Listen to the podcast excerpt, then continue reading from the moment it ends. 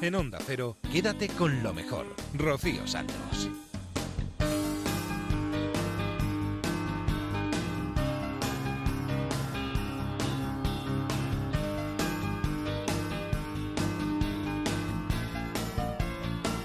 Muy buenas noches, ¿qué tal? ¿Cómo estáis? ¿Cómo habéis pasado la semana? ¿Todo bien por aquí?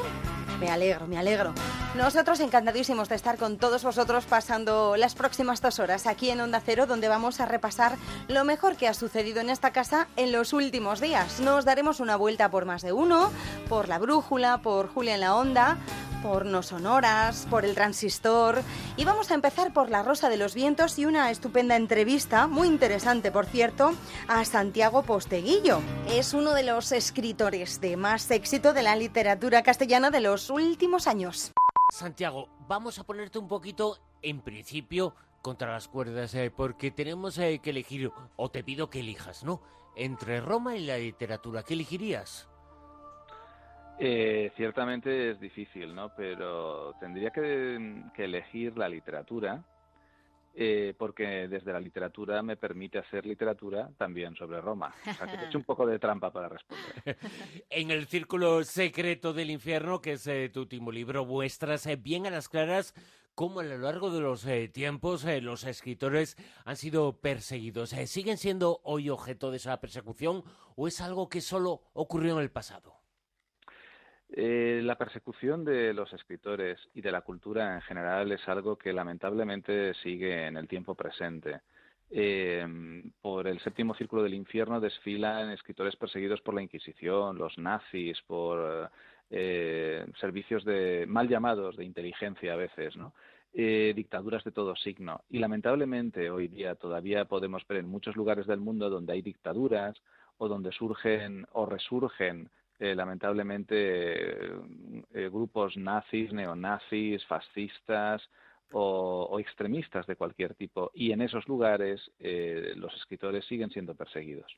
Da la sensación de que tenemos hay que tener todavía muy abierta esa, esa luz, esa alarma, porque eso sigue existiendo hoy en día. Y no hay que olvidarse de que la literatura es una forma de transmitir ideas. Ideas que en el 99,9% de los casos son buenas para todos. ¿eh? Bueno, la literatura lo que nos permite, en efecto, es explicar la realidad. A veces la realidad se explica mejor desde una novela de supuesta ficción que, a, veces con un ensayo o con un artículo eh, que, intente expresar simplemente los datos objetivos de lo, que ha, de lo que ha pasado.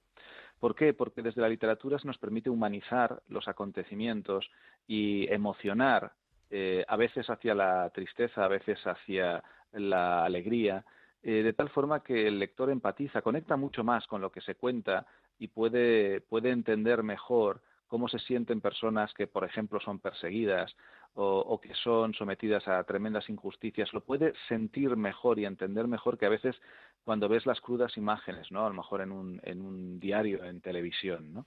Y por eso la literatura tiene ese poder tus eh, trilogías sobre Escipión y sobre Trajano fueron enormes, monstruosos éxitos de ventas. Eh, te convertiste, gracias a sus libros, en una auténtica referencia. Sin embargo, tú eres el, primero en saber que eso no es eh, sinónimo, que el éxito es mucho más, que ser éxito de ventas quizá también nos hace pensar que la literatura no es solamente eso, la literatura es muchas otras cosas y no hace falta ser éxito de ventas para transmitir ideas, ¿no?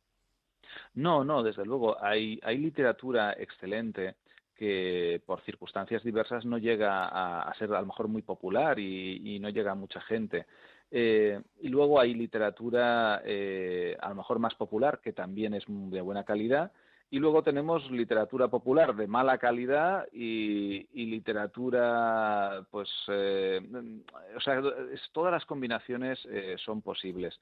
Lo, lo, que yo sí que procuro siempre es que, ya sea haciendo novelas históricas que tengan un, digamos, gran impacto de popularidad, o estos libros de relatos como Séptimo Círculo del Infierno, que tienen, eh, a lo mejor se venden, digamos, menos ejemplares, y lo que siempre procuro es que tanto en un género como en el otro eh, mis, eh, mis textos tengan la mayor calidad literaria posible. En Roma tú eres eh, un gran experto, tus libros sobre el Imperio Romano han llegado a todo el mundo. ¿En Roma también se perseguía a los escritores?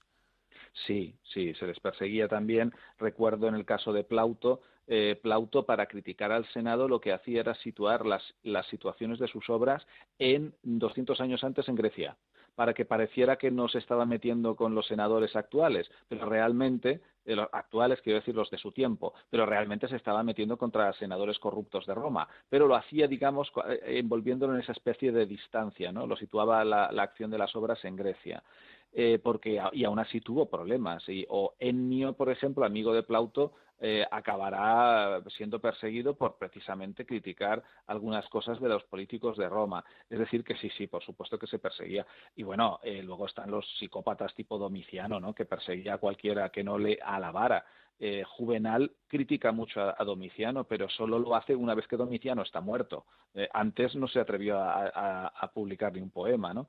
Es decir, que si la persecución a la cultura y a los escritores también estuvo presente. escritores que han sido perseguidos, además de por querer ser independientes y decir verdades, también a veces por sus tendencias sexuales, ¿no? Como por ejemplo eh, poetisas como Safo. Sí, fíjate, y nos hemos desplazado al, al siglo VII antes de Cristo. En aquella época no era ella perseguida por ser eh, homosexual.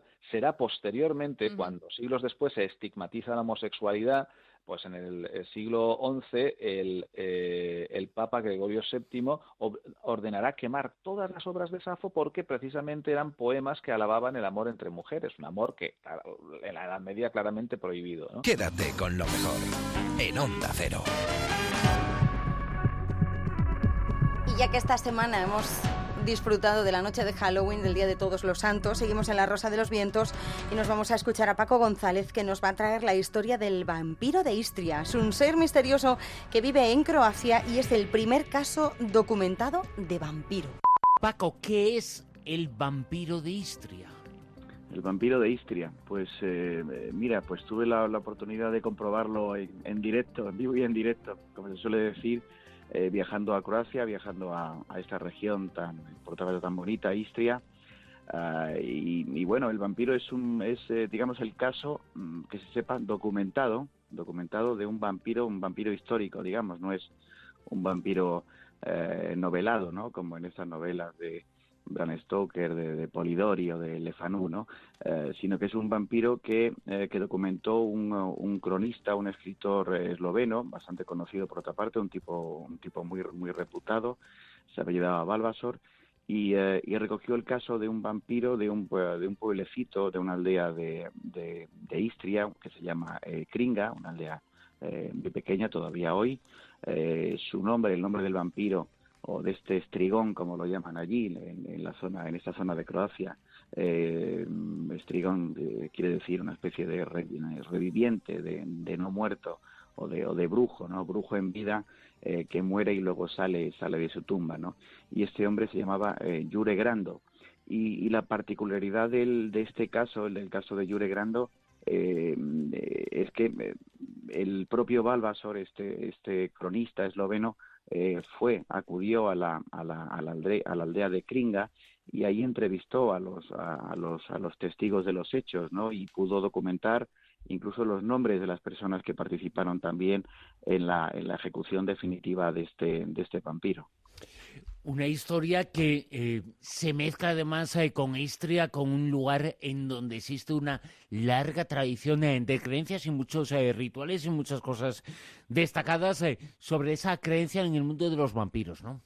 Sí, todo esto proviene, proviene fundamentalmente de la mitología eslava, ¿no? que, es muy rica. Y en esta parte de, de de Croacia, tanto en Istria y también en, el, en la vecina Eslovenia, hay muchísimas, muchísimas historias, eh, muchísimas leñas, eh, leyendas, muchísimas creencias en torno a estos estrigón, a estos, a estos brujos, ¿no? Eh, lo más, lo más llamativo de este, de este caso, por ejemplo, es que en el caso de Balbasor, como en el caso de Calmet, estos dos cronistas, gente además con mucha fama, el Agustín Calmet, fue abad de monasterios muy importantes en Francia y, y Balbasor, como te digo, fue un cronista eh, relacionado con los Habsburgo, un tipo con también con muy buena fama.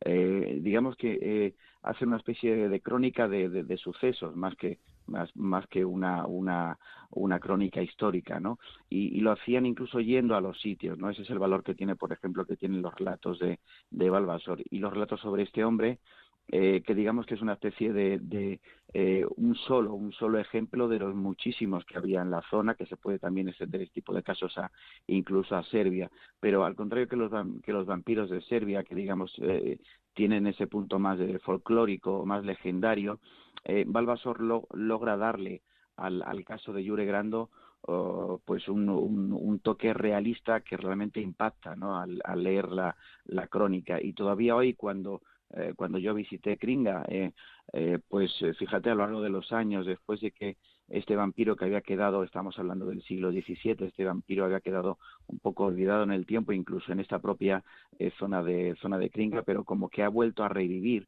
nuevamente y desde el año 2005 eh, en adelante, eh, pues mucha gente ha ido reconstruyendo eh, determinadas facetas de este, este vampiro que, luego pues reflejaron de forma más o menos magistral eh, a autores como Bram Stoker, ¿no? Con su famosísima novela eh, Drácula.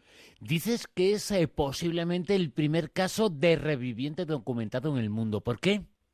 Eh, sí, precisamente por eso, porque en general no hay no hay ninguna crónica, digamos que no hay no, no hay un notario, ¿no? Eh, que le ponga nombre y apellidos, eh, que, eh, que, que hable de que ese vampiro vivió en tal sitio y, y que haya testigos incluso. Eh, si tú, por ejemplo, vas ahora uh, vamos a Kringa, esta esta aldea de, de Istria, eh, pues verás que, que, hay una lápida incluso con los nombres del vampiro de este hombre eh, que se llamaba como te, como te he dicho hace un momentito Jure Jure Grando y están incluso los nombres del sacerdote eh, que digamos que dirigió oh, pues la casa, la casa del vampiro y los nueve campesinos de, esta localidad de, de, Istria. Esos son datos históricos porque se ha podido comprobar que efectivamente existieron todas estas personas. Eh, pese, al, pese al paso de los, eh, de los siglos que se han borrado ciertos, ciertos detalles, pero en esencia eh, la gente de allí, de Istria, está convencida de que existió este hombre y que efectivamente las personas que están reflejadas en la lápida fueron habitantes reales de esta, de esta población de Istria.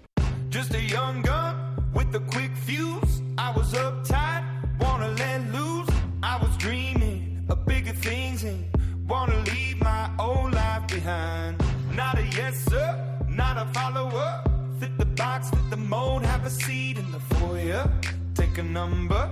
I was lightning before the thunder. Thunder, thunder, thunder, thunder, thunder, thunder, thunder, thunder. thunder thunder, feel the thunder, lightning and the thunder, thunder, feel the thunder, lightning and the thunder, thunder, thunder thunder. Kids were laughing in my classes while I was scheming for the masses. Who do you think you are? Dreaming about being a big star. They say you're basic, they say you're easy. You're always riding in the backseat. Now I'm smiling from the stage while you were clapping in the nosebleeds. Thunder, thunder.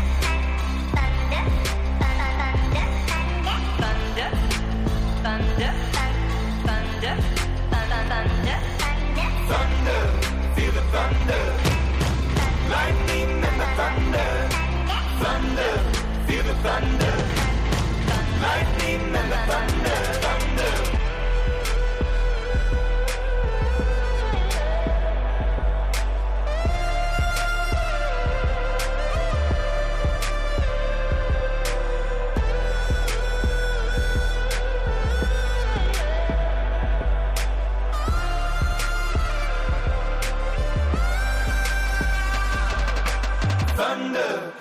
Thunder, lightning and the thunder, thunder, thunder, feel the thunder,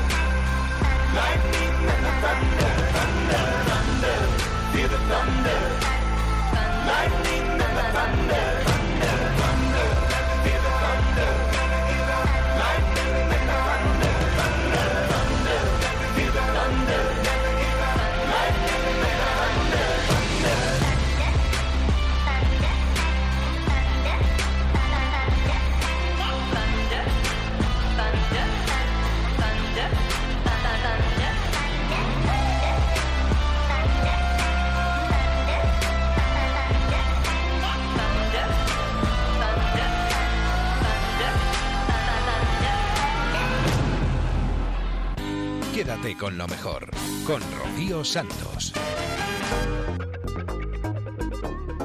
En los últimos días hemos descubierto cosas muy interesantes como la que os vamos a contar ahora mismo. La primera feria para la repoblación de España se va a celebrar en Soria los días 10, 11 y 12 de noviembre. Se llama El objetivo es promover la repoblación de las zonas escasamente pobladas de nuestro país, dando visibilidad a los recursos y oportunidades que ofrece estas zonas. Lo hemos descubierto en la brújula.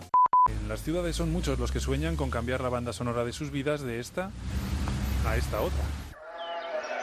Iniciar una nueva vida lejos de la ciudad, cerca de la naturaleza, con la familia, es posible y para tratar de mostrar todas las oportunidades que ofrece el mundo rural se celebra en Soria la Feria Presura, la primera feria para la repoblación de la España vacía. Falta ese, ese eslabón que es lo que, lo que pretende ser Presura, que es ese, ese contacto entre los ciudadanos urbanitas que quieren venir a, al mundo rural y las entidades que hay en el mundo rural que, les pueden ayudar. Joaquín Alcalde es el director de Presura, que del 10 al 12 de noviembre convertirá a Soria en la capital de esa España vacía que se queda sin gente a un ritmo de siete personas al día, a pesar de sus oportunidades. Oportunidades en diferentes sectores, en el sector agrícola, el sector ganadero, forestal, turístico, las energías renovables, sobre todo si se enfocan desde el punto de vista de la innovación. Los viejos problemas tenemos que tratar de resolverlos con, nuevas eh, soluciones y sobre todo soluciones que sean sostenibles. Nuevas ideas como la puesta en marcha por La Exclusiva, una empresa que acerca productos y servicios a las zonas más olvidadas. Con el objetivo de fijar población o revertir el proceso de despoblación en la provincia de Soria a través de un sistema de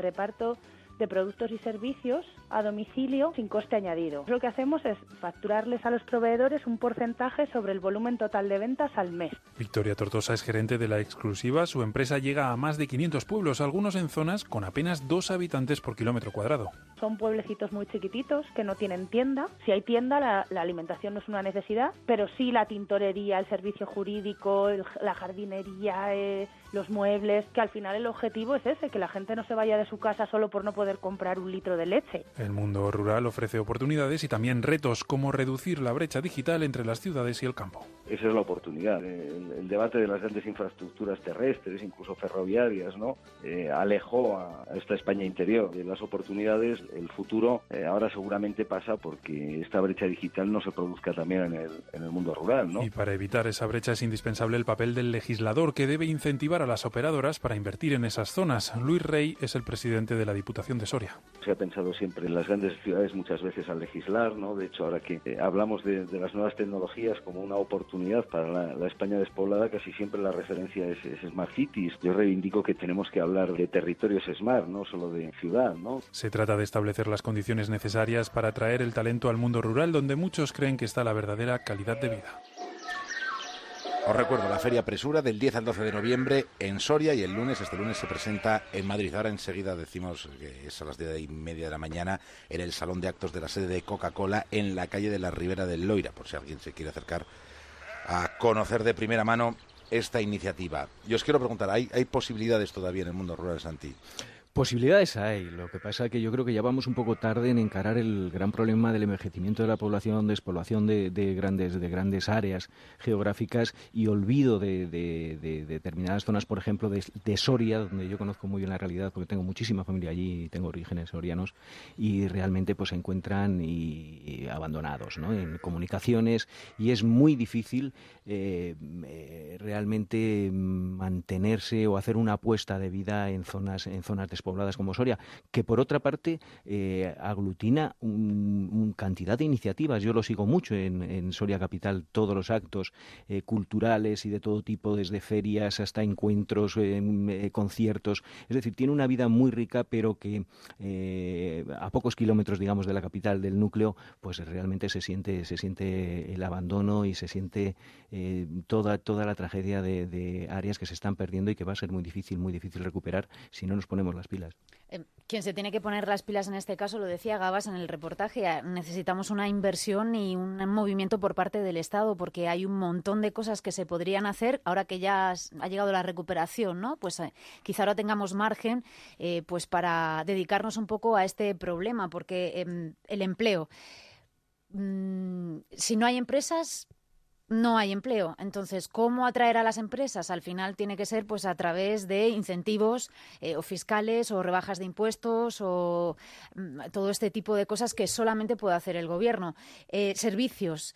Pues es que al final, servicios sanitarios, por ejemplo, tan importantes, eso depende también de un gasto del Estado.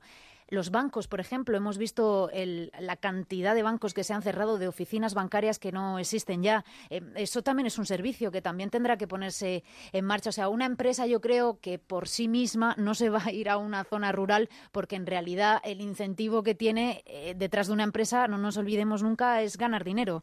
Y entonces yo creo que o tiene un atractivo que solamente creo que se lo puede dar el Estado o no tenemos muchísimo que hacer. Yo creo que esto es una tendencia que ocurre en todos los países, no solo en España, y es muy, muy complicado. Esto es casi como luchar pues contra el envejecimiento de la población o una utopía de este tipo. Yo lo veo, yo soy muy pesimista.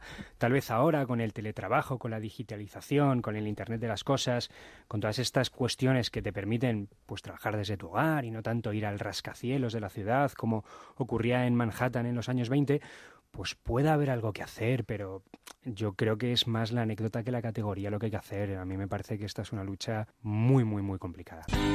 Rocío Santos, quédate con lo mejor.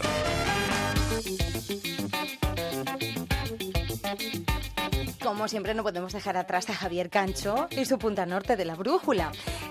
Hace unos días que nos contaba la historia de Mengele, de Joseph Mengele. Es el doctor de la muerte. Joseph Mengele fue uno de los médicos del campo de exterminio de Auschwitz. Su nombre está escrito en las páginas de la historia. Está escrito con sangre.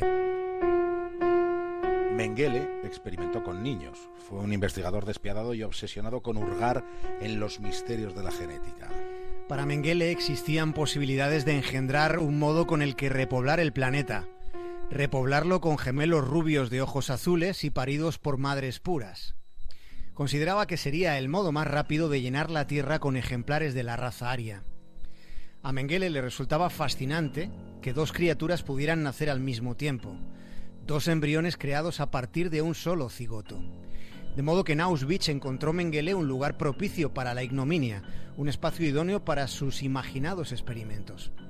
Fue allí donde se frotó las manos, teniendo a su disposición personas con las que ensayar a Mengele se le permitió organizar un reclutamiento sistemático de cobayas humanas. En Auschwitz, los gemelos eran tatuados con un número especial. Se les alojaba en una barraca solo para ellos. Aquellas personas vivieron una situación incluso más terrible que los otros que también permanecían encerrados en un campo de exterminio. Debía resultar desasosegante vivir rodeado de gemelos. Todos los que estaban en aquel barracón lo eran, y tarde o temprano eran conducidos al laboratorio. Se hacían transfusiones de sangre de un gemelo a otro. Eran obligados a desnudarse. Eran atados a las camas. Su anatomía era escudriñada hasta el más mínimo detalle. Pero siendo todo esto un desgarro de la dignidad, al final resultaba lo más inocuo. Mengele estaba obsesionado con los ojos azules. Intentó fabricar ojos azules. Inyectaba productos químicos en los ojos de aquellas personas cuando en muchos casos se trataba de niños. Bastantes de aquellas experimentaciones causaron directamente la ceguera en numerosos prisioneros. Pero hubo mucho más. A uno de los gemelos se le inoculaba el tifus, mientras que al otro se le mantenía sano. Cuando el primer infortunado moría, había orden de matar inmediatamente al hermano para comparar los efectos de la enfermedad. Se han relatado trances de cirugía sin anestesia. Hubo castraciones, amputaciones innecesarias, casi caprichosas, punciones lumbares. Incluso dio la orden de coser dos niños espalda con espalda formando una especie de gemelos siameses. Las heridas se infectaron y gangrenaron. Aquello fue peor que el concepto que cualquiera pueda tener del mismísimo infierno. Una parte considerable de los resultados que logró con sus experimentos genéticos fueron obtenidos con métodos atroces, Mengele renunció al más mínimo atisbo de ética y lo hizo en nombre de la higiene de la raza para establecer lo que se llamaba la supremacía de la sangre.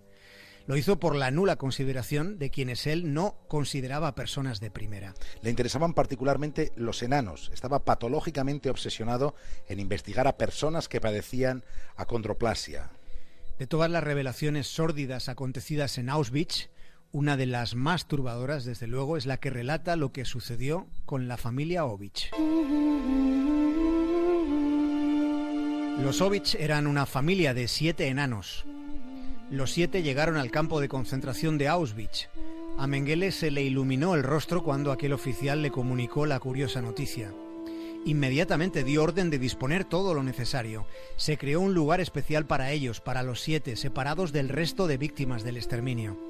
De hecho, los Sovich dispusieron de mejores condiciones, incluso de una óptima alimentación. Aunque al poco de estar allí, de haber sido casi engordados, enseguida comenzaron los experimentos. Les hicieron extracciones de médula espinal, le sacaron dientes para estudiar su material genético, para tratar de hacer alguna averiguación sobre enfermedades hereditarias. Le sacaban sangre hasta que se desmayaban y una vez despertaban continuaban sacándoles sangre. Fueron sometidos constantemente a rayos X. Aquella familia sufrió más torturas psicológicas que físicas. Y cuando Auschwitz fue liberado, los siete miembros de la familia Ovich seguían con vida. Se salvaron porque eran enanos. Transcurría el 7 de febrero de 1979. El cabo Expedito Rías Román llegó casi al atardecer a aquella playa. Era la playa de Ensenada, en la ciudad de Bertioga, en el estado de Sao Paulo. El cabo Díaz Román tenía entonces 30 años. Trabajaba en la policía militar y le dieron la orden de acudir porque habían dado un aviso el aviso de que había un cadáver en la playa. Aquella era casi la hora del crepúsculo. Cuando llegó observó que había un remolino de personas en el lugar del arenal que le habían indicado. Cuando alcanzó el tumulto, se encontró a un hombre tumbado que tenía cara de muerto.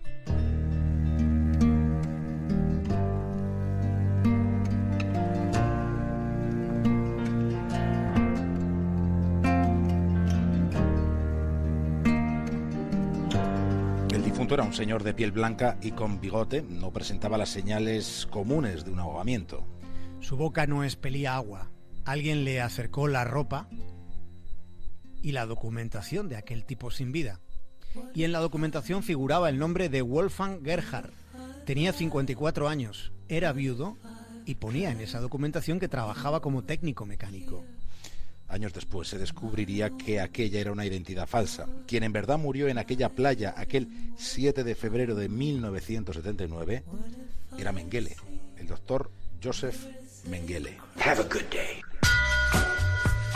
Wolfgang Gerhard había vivido sin ser identificado, siendo como fue uno de los criminales más buscados desde el final de la Segunda Guerra Mundial.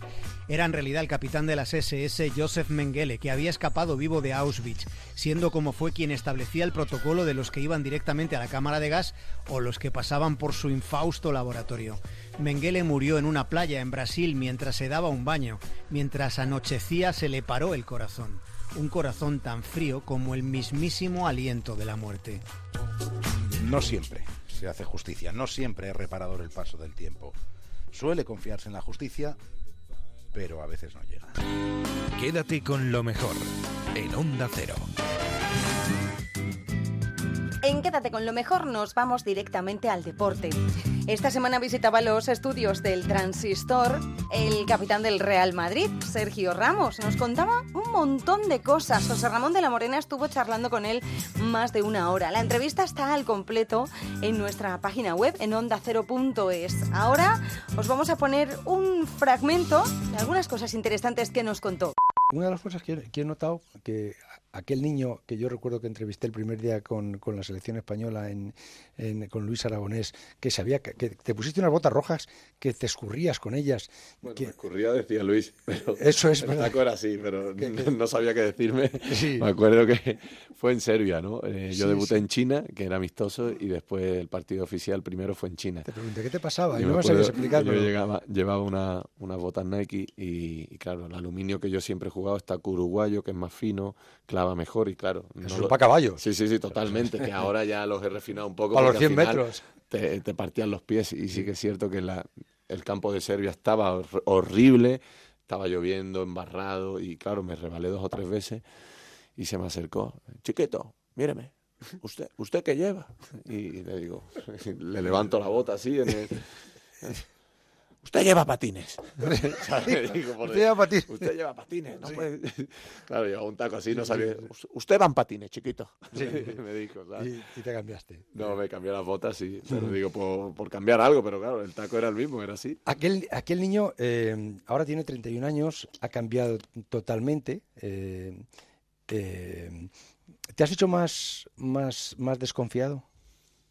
Mm, bueno, en, en algunos aspectos sí, pero también me he hecho más amigo de mis amigos. ¿no? Eh, he conocido un poco más eh, el mundo del fútbol que lo desconocía por, por juventud y por falta de, experiencia. Al final yo creo que, que, la experiencia es todo y no soy el mismo jugador ahora que, que hace 10 años. ¿Por qué? Porque los minutos, los partidos te van haciendo rodar, te van haciendo aprendiendo.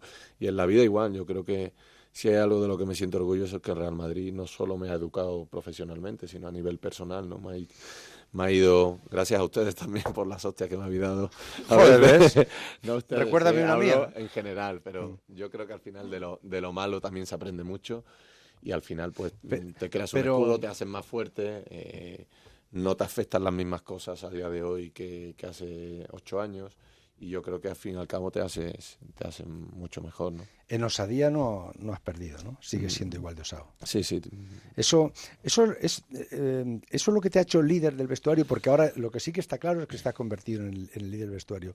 Fíjate que estando ahí Cristiano están, todos los que han estado ahí no Bale y tal nadie discute que el líder eres tú.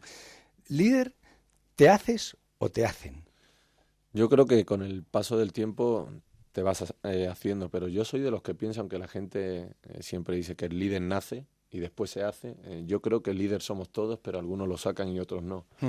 yo creo que va enfocado y acorde al, al carácter de cada persona, pero yo creo que, que líder, una parte del liderazgo llevamos todo dentro. después unos saben sacarlo, manejarlo y otros no pero yo en mi caso yo creo que mm, por mi forma de ser, por mi carácter siempre me ha gustado pues hablar, comunicarme, transmitir eh, dentro de, un vestuario, eh, en el colegio. En el... pero hay que atreverse, hay que tener una pasta especial, hay que ser capaz de tirar un penalti a, a Lopanenka después de haber fallado uno en una Champions.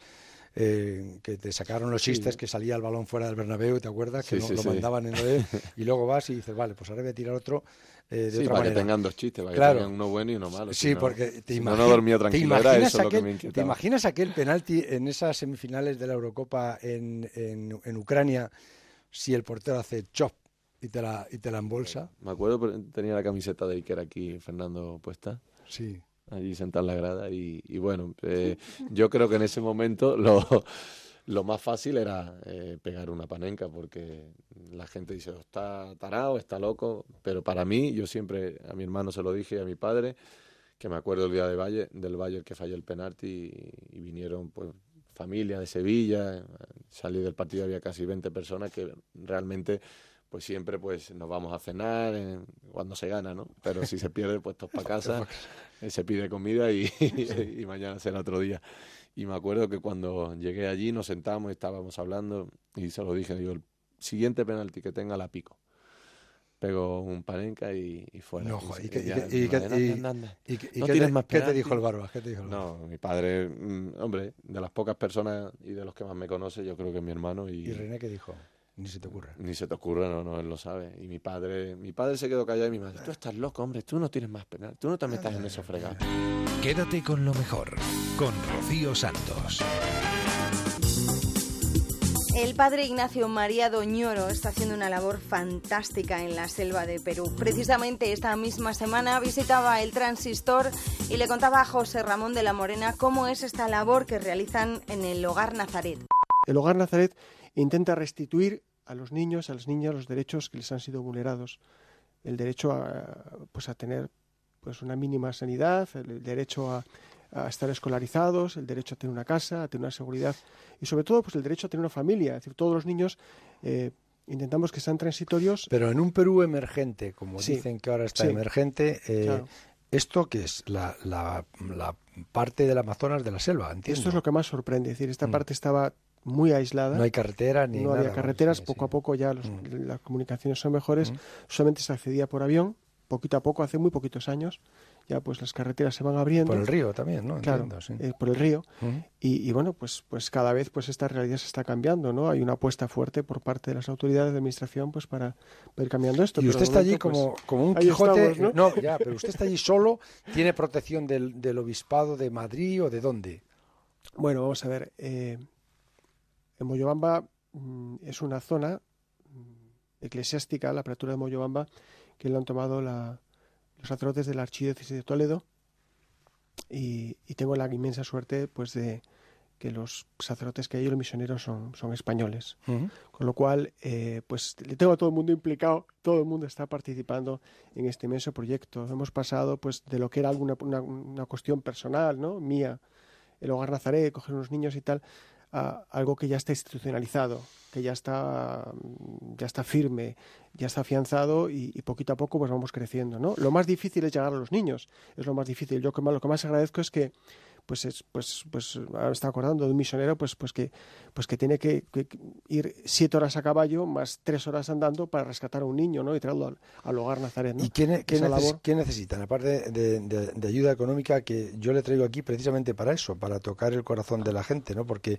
em, hay gente que le está, que le está escuchando y que le va a escuchar. Y que, eh, hay una, hay una cuenta en, en, una página web que es simplemente Hogar Nazaret Sueño de Dios, ¿no? Hogar Nazaret, Sueño de Dios es un libro, un librito que, se escribió. Pero la, página, la, cuenta, la, página, web es Hogar Nazaret. Es Hogar Nazaret, terminado en Toledo.es. Ahí tenemos un crowdfunding. Gracias a eso y gracias un poquito. Buscas en Google y pues, enseguida sale Hogar Nazaret. Enseguida, inmediatamente sale, ¿verdad? Sí. ¿Eh? Entonces, hogarnazaret.es, hay una cuenta corriente y ahí pues, pues puedes, ¿Cuántos, cuántos, realmente ¿cuántos puedes participar. Pues ahora estamos empezando. Yo partí de cero ahora unos 50, entre las varias casas que tenemos, están repartidos pues en casas parroquiales, en casas que hemos alquilado y tal. Bueno, si Dios quiere. ¿Quién les ayuda? Pues eh, esto es muy gracioso, porque a mí dice, pues tú llevas la contabilidad, pero yo no sé quién me ayuda. Eh, es, es, pues tú oyente que me estás, que estás ahí, que estás ahí con el transistor, que estás ahí escuchando, pues es el que, el que ves, Sí, que, sabes que mañana 3 euros de... Que realmente si tú mandas 3 euros no van a llegar 2,50, sino van a llegar 3 euros. Y además, y además pues lo que voy a intentar es estirarlo como el chicle y, y, lo voy a reconvertir pues, pues en algo grande, ¿no? En algo grande que, que además es que no solamente estás ayudando a un niño, sino que estamos hablando de que el hogar Nazaret acoge a los casos más extremos, a los más pobres de los pobres, a los que están más tirados, a los que nadie quiere, a los que, bueno, pues estás salvando una vida. Y una vida, pues ¿cuánto vale? Pues vale mucho más de tres euros, ¿no? ¿Cuál es Lo cierto es que yo no puedo pedir a nadie que se vaya a la Amazonía porque va a coger un montón de enfermedades y, es complicado, yo lo entiendo, ¿no? Pero quizás lo más fácil y a veces lo más difícil también es pues dar un poquito de lo tuyo, ¿no? Que, que nos sobra demasiado. Yo ahora veo, vengo a España y me ha sorprendido que la gente está triste.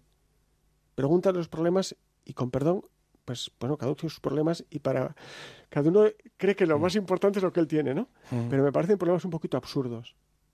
Porque yo estoy todo el día jugando con la vida. sobre todo si vienes de la Amazonas. Jugando con la vida. ¿Cuál es la historia que más le ha, impresionado allí? Todas las historias han sido muy fuertes, muy fuertes, muy fuertes. Eh, no sé, hubo un niño que se llama Ignacio María, se llama como yo, que, que le habían tirado al agua. Eso fue en Puerto Maldonado le habían tirado al agua para, para ahogarlo y una vecina lo recogió. Y cuando recogimos al niño, ¿Y por qué? encontré la familia. ¿Por, qué, le habían tirado al agua? Pues simplemente pues porque no paraba de llorar, se encontraba mal, estaba enfermo, no paraba de llorar, el niño les molestaba, era fruto de una relación, digamos, no sé, mm. que se rompió muy pronto. Y, y, lo curioso, lo que me llamó la atención en el niño, pues perdón, en el, en el niño este, ¿no? Si se me pregunta alguien especial, es el odio que se sentía hacia el niño. Es una criatura de, cuatro meses, ¿qué culpa tiene, no? No le habían puesto nombre. A mí eso me impresionó muchísimo. El niño sin nombre. ¿Por qué? Porque le pones nombre a un perro, le pones nombre a un caballo, le pones nombre, yo qué sé. A veces hasta el coche no le habían puesto nombre. No le habían puesto nombre de rabia, ¿no? Entonces yo le dije a los padres, mira, yo le iba a poner mi nombre. Ellos entendieron que le daba mis apellidos, que de esa manera se libraban de él. Lo cierto es que le puse mi nombre, pero le puse los apellidos de sus padres, porque aunque los padres no le quisieran, él tiene derecho a sus padres, ¿no? Esa es un poquito la apuesta también.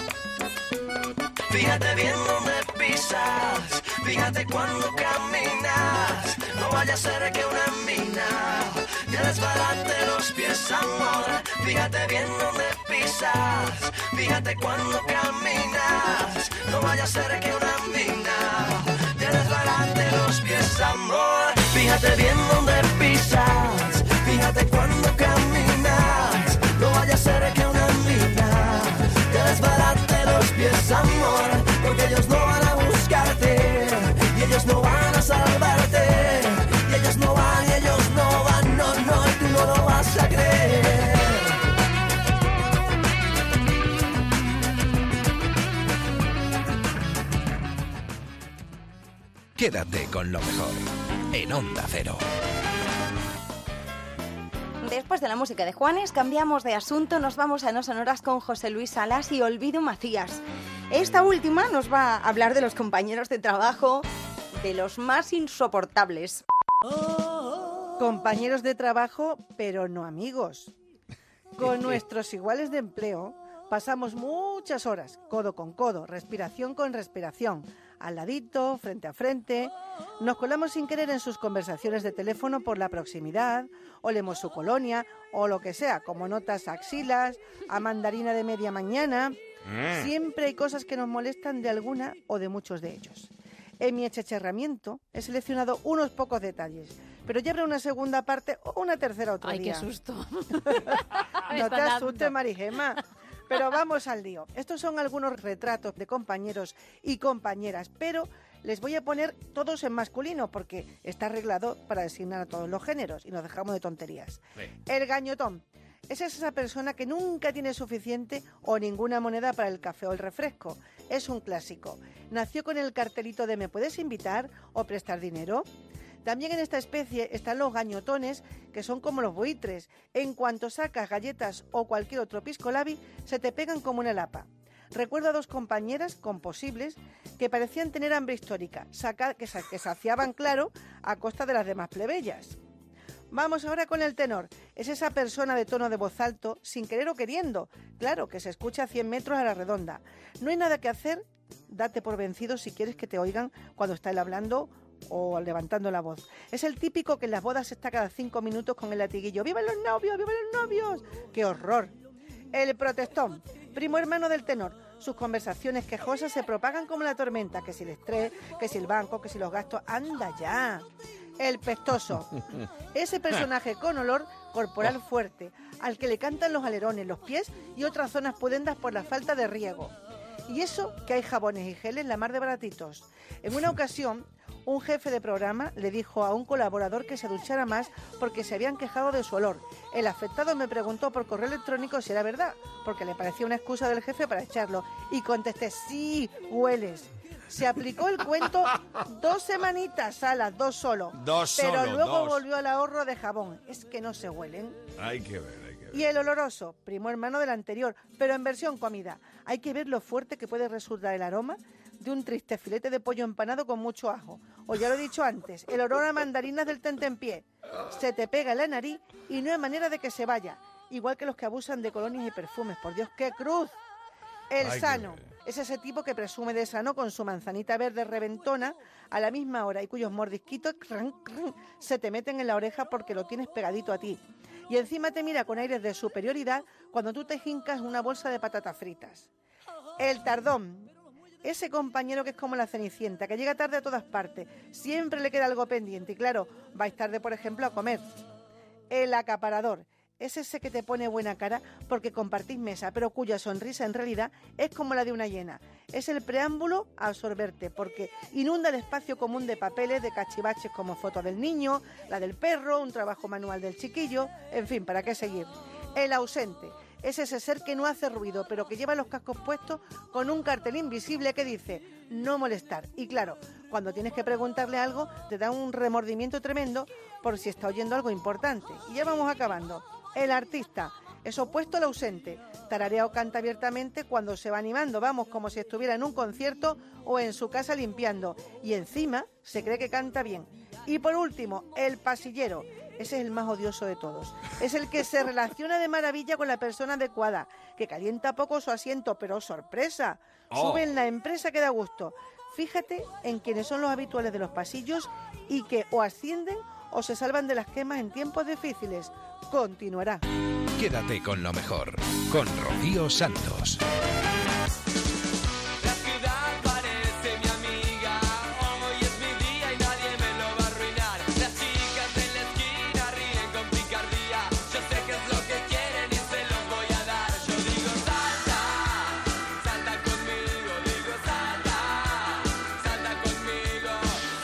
Argentino de nacimiento, pero reside en nuestro país desde hace mucho tiempo. Alejo Stivel forma parte de uno de los grupos emblemáticos de la década de los 70 aquí en España. Los chicos de Tequila. Este es un clásico, ¿verdad? Como el rock and roll en la Plaza del Pueblo, este Salta y muchos más. Estuvo charlando con José Luis Salas en No Sonoras para presentar su último disco que se llama Yo era un animal. Alejo, no sé si con este Yo era un animal, por aquello de ser un disco de piezas propias, te sientes como Gary Cooper solo ante el peligro o un torero encerrado con seis miuras seis. Bueno, no, la verdad que me siento muy acompañado, bien acompañado por todos los músicos que colaboraron conmigo, por, por toda la gente que, que está a mi alrededor y que, y que me, me, me estimula y me, me da ganas de, seguir en esto, la gente de mi, de, de- de mi entorno, los músicos, la gente de la compañía de discos, es la verdad que es un... eh, siento mucho calor al lado y estoy no me siento para nada solo ante el peligro. Oye, ¿cómo es producirse a uno mismo? ¿Es más fácil que con Joaquín Sabina mm, delante o es hasta un punto tortuoso con uno mismo? Bueno, es un poco tortuoso, la verdad, porque uno se pone más exigente que con nadie y, y yo también, bueno, como que al hacer mucho, al hacer tanto tiempo que no, no grababa un disco, pues me di mucha caña y, y fui un poco cruel conmigo, saqué el látigo.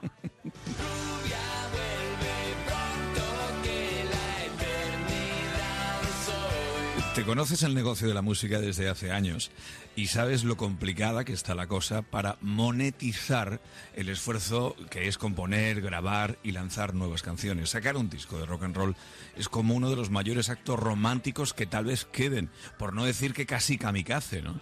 Eh, Sí, totalmente.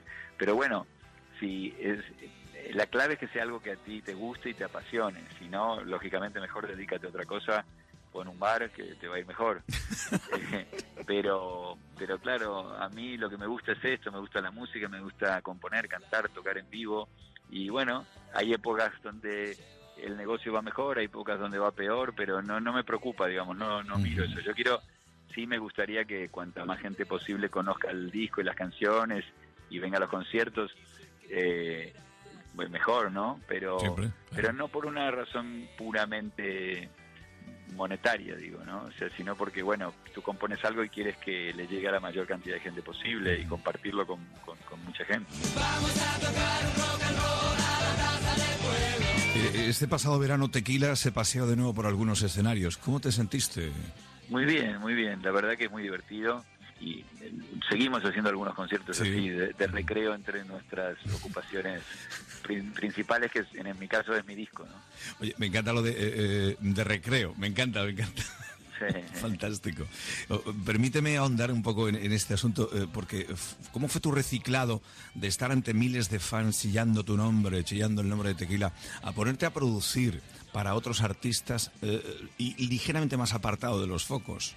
La verdad que no fue bastante natural. Yo dejé, dejamos el grupo y yo me tuve unos años así medio perdido y después empecé a producir porque pues que se dio la situación, tampoco fue que yo dije voy a hacerme productor y me llamaron para producir un disco, después me otro, después no sé qué, bueno, fue bastante natural el traspaso de una de, de un oficio a otro, digamos. El malo era yo mi mala suerte estaba echada. Volviendo a Yo era un animal, eh, lo acabas de comentar, te, hemos visto y te hemos oído muy bien acompañado, lo acabas de mencionar, con musicazos de tronío impactantes. Sí, la verdad que estoy muy contento, muy agradecido porque la banda es brutal, todos son músicos de primer nivel que, que no que no están involucrados solamente como profesionales, sino que que sienten suyo también el proyecto y se identifican con las canciones y, disfrutan y, bueno, eso se nota y hace que, todo lo que haga pues se, se, mejora ¿no? con esa colaboración. El día que te vayan a violar, no te pongas minifalda. Oye, Alejo, mm, en muchas de las letras de este disco y otros, bueno, eh, está claro que no tienes pelos en la lengua y se nota en muchas canciones, especialmente en Ni una más, que, está ahí Miss Bolivia. Eh, la primera vez, te confieso que, que, la escuché hace ya tiempo, me dejó absolutamente pillado. Sí, es un tema muy delicado, ¿no? Y, y que ya que lo tratas, pues mejor tratarlo con la mayor verdad posible y no tratando de hacer demasiadas metáforas porque es un tema muy delicado, muy serio. Y bueno, yo me salió así y, y la verdad que que bueno, estoy, estoy satisfecho de, cómo de cómo quedó. Es un, tema, tú lo has dicho, hay que andar con, con pies de plomo, ¿eh? lo, que trata. ¿eh? Y invito a la gente, bueno, lo tenemos de fondo, pero invito a la gente que se lo escuche detenidamente, que se lo escuche desde el principio hasta el final. ¿eh? Quédate con lo mejor, con Rocío Santos.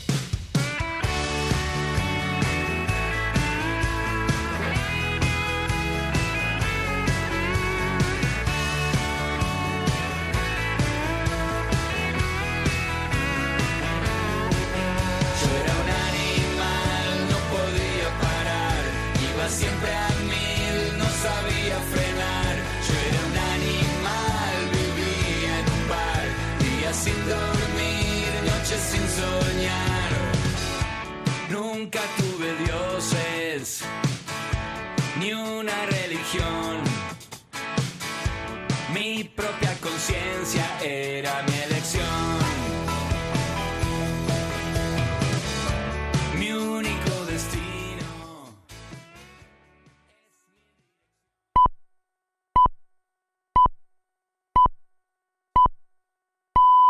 Son las 5, son las 4 en Canarias.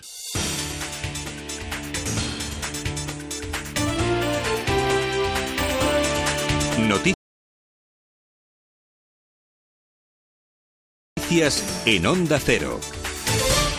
Buenas noches. El ministro belga de Justicia, Cohen Gens, ha dicho que el procedimiento abierto con la orden de arresto europea emitida contra el expresidente catalán Carles Puigdemont y cuatro de sus exconsejeros es completamente judicial y que en él no participa el Ejecutivo. El ministro belga ha indicado que en el procedimiento de la orden de detención europea la persona es privada de libertad tras recibirla y es escuchada por el juez de instrucción en un plazo de 24 horas y es él quien decide si mantiene a la persona detenida.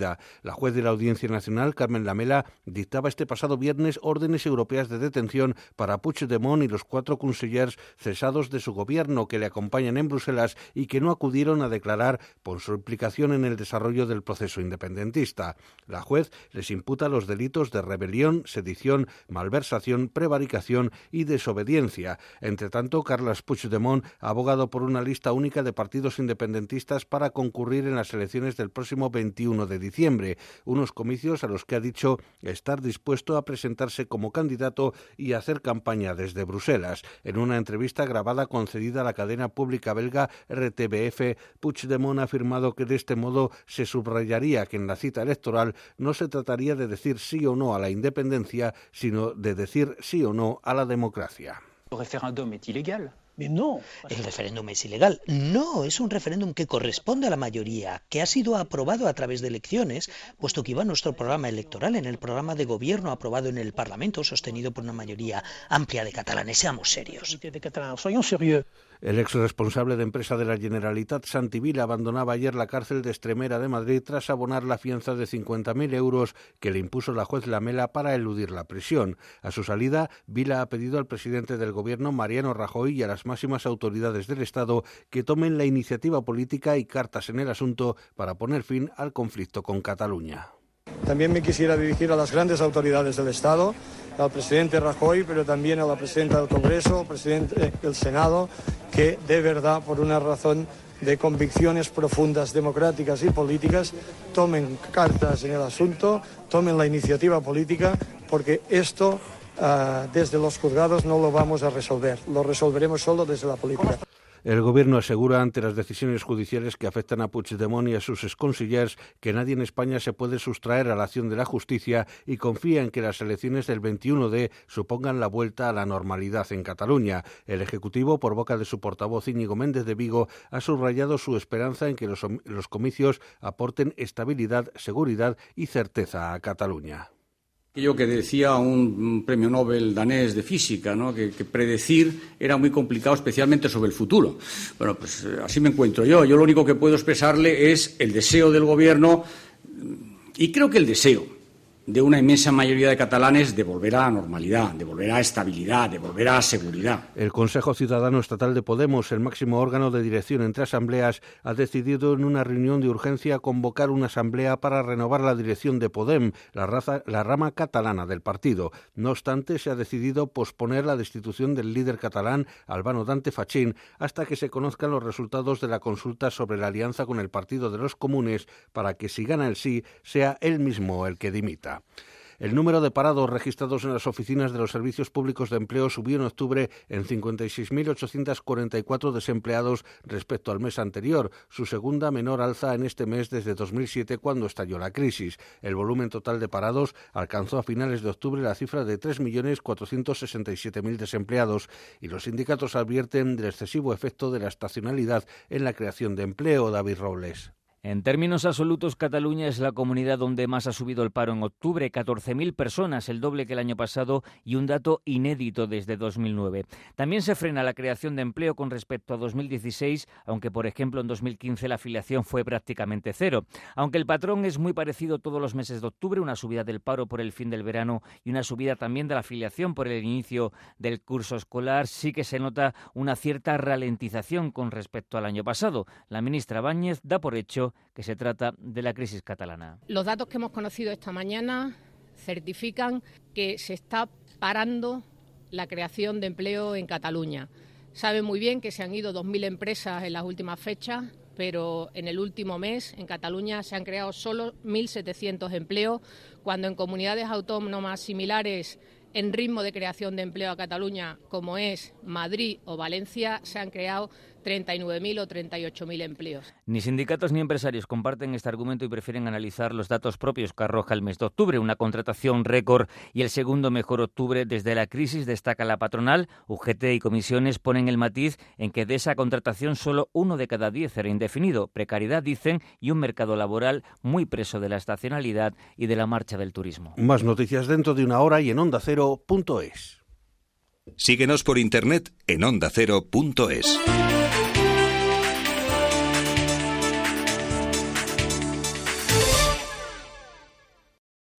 Somos una radio plural y equilibrada. Contamos con profesionales respetados, expertos en todos los ámbitos, diversidad de opiniones para una visión global, debates y análisis, entrevistas cercanas, directas e imparciales, variedad de contenidos y secciones para informarte y entretenerte. Somos una radio cercana e innovadora. Te contamos y te escuchamos. Seguimos tu ritmo, compartimos gustos y aficiones. Te mereces esta radio. Onda Cero, tu radio.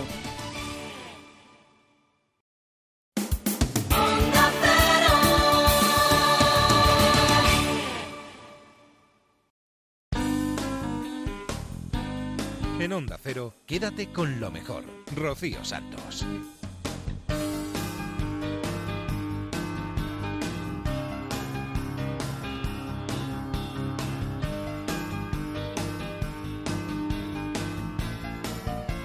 Aquí estamos de nuevo, arrancamos la segunda hora de Quédate con lo mejor, repasando lo mejor que ha sucedido en Onda Cero en los últimos días. Nos vamos a ir a Te doy mi palabra. Todos sabemos que consumir antibióticos aleatoriamente y bajo prescripción nuestra propia está mal, pero si alguien nos asesora y nos aconseja y nos habla con rigor y propiedad, pues a lo mejor no empezamos a tomárnoslo un poco más en serio. Y eso es lo que ha pasado el fin de semana en Te doy mi palabra.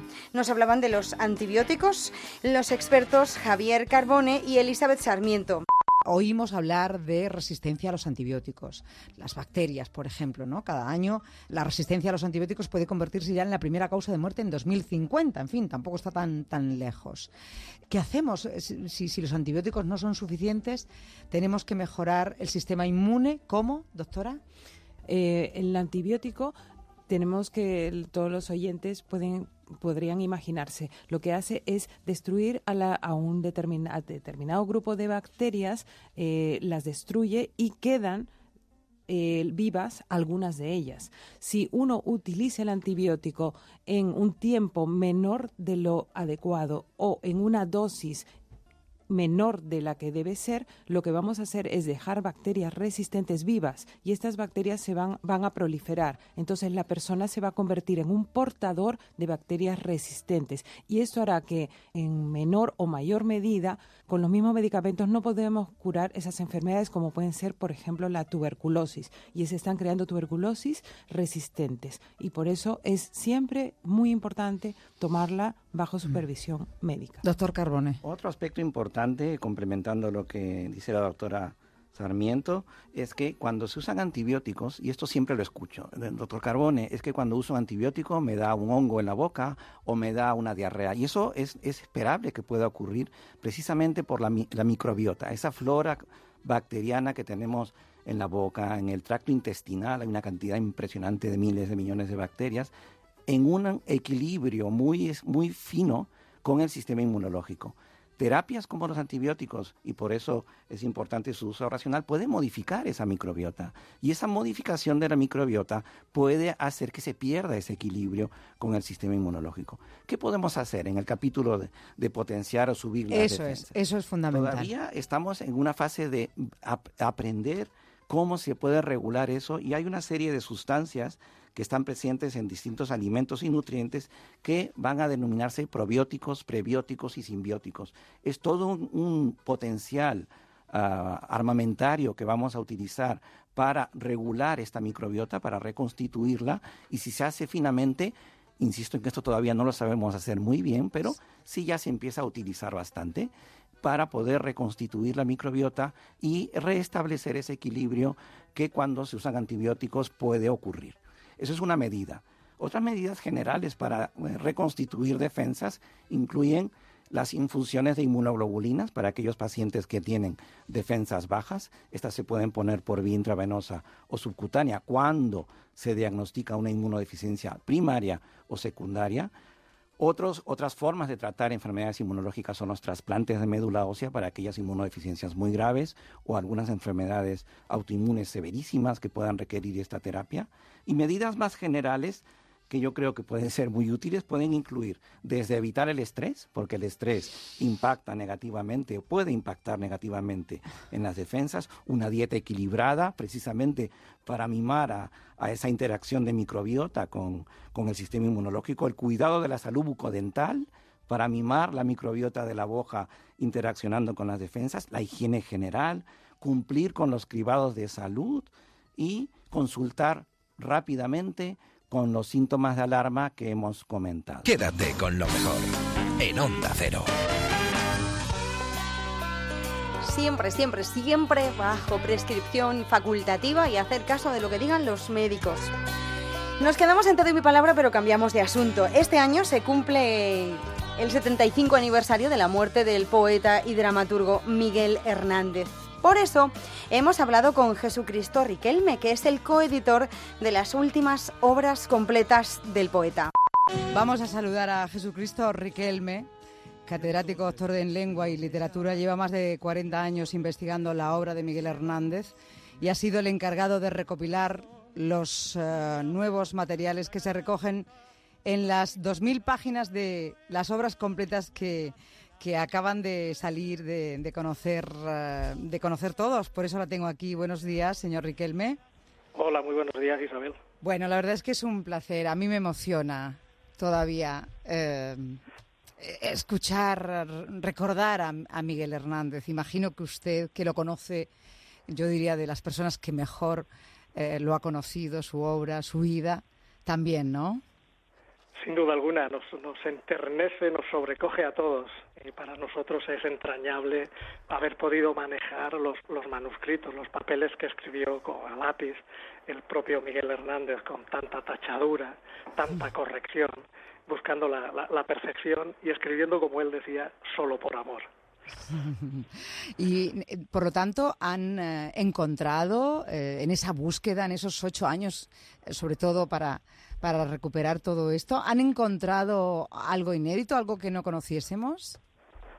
Sí, por supuesto. ¿eh? Hay más de una, una treintena de textos eh, nuevos eh, que verán, que han visto la luz en este, en este libro eh, nos dan una imagen y nos cierran una, una semblanza, una personalidad de Miguel Hernández que corrobora lo que ya sabíamos, ya habiendo partido de los trabajos anteriores, que han sido trabajos ímprobos, trabajos magníficos, en los que yo he tenido que beber a la fuerza.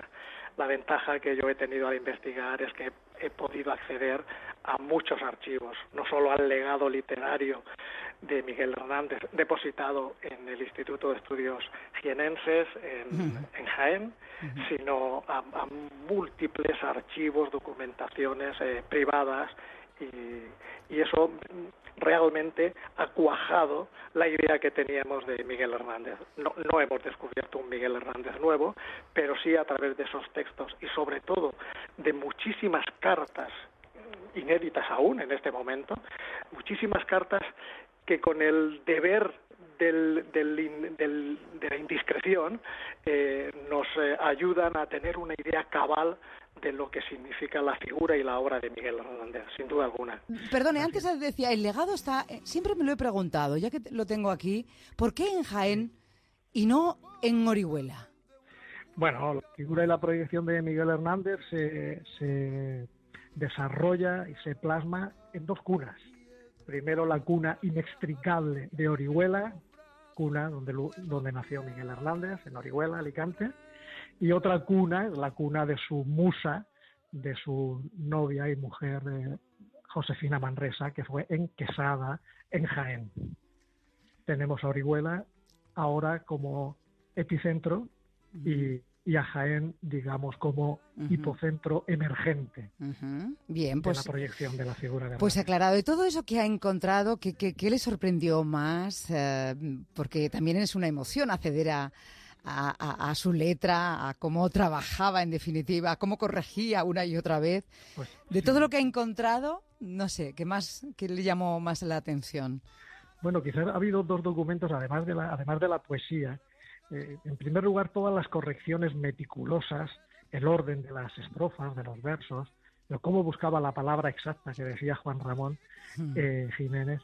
Eh, uno se da cuenta de que Miguel Hernández no era, como se ha dicho en ocasiones, un poeta espontáneo, un poeta que tenía, como ha recordado Josefina Manresa hace, hace unos, unos segundos en la grabación, eh, que tenía el poema en la cabeza y lo plasmaba y ya está, que era un gran improvisador. No, realmente la poesía de Hernández tiene la virtud de que se entiende en su superficialidad, pero mm. es una poesía cargada de calado humano, muy profunda, estéticamente hermosa y con unos códigos internos, unos símbolos que van cambiando también a lo largo de, su, de su historia literaria en apenas 10 años, va cambiando de significado.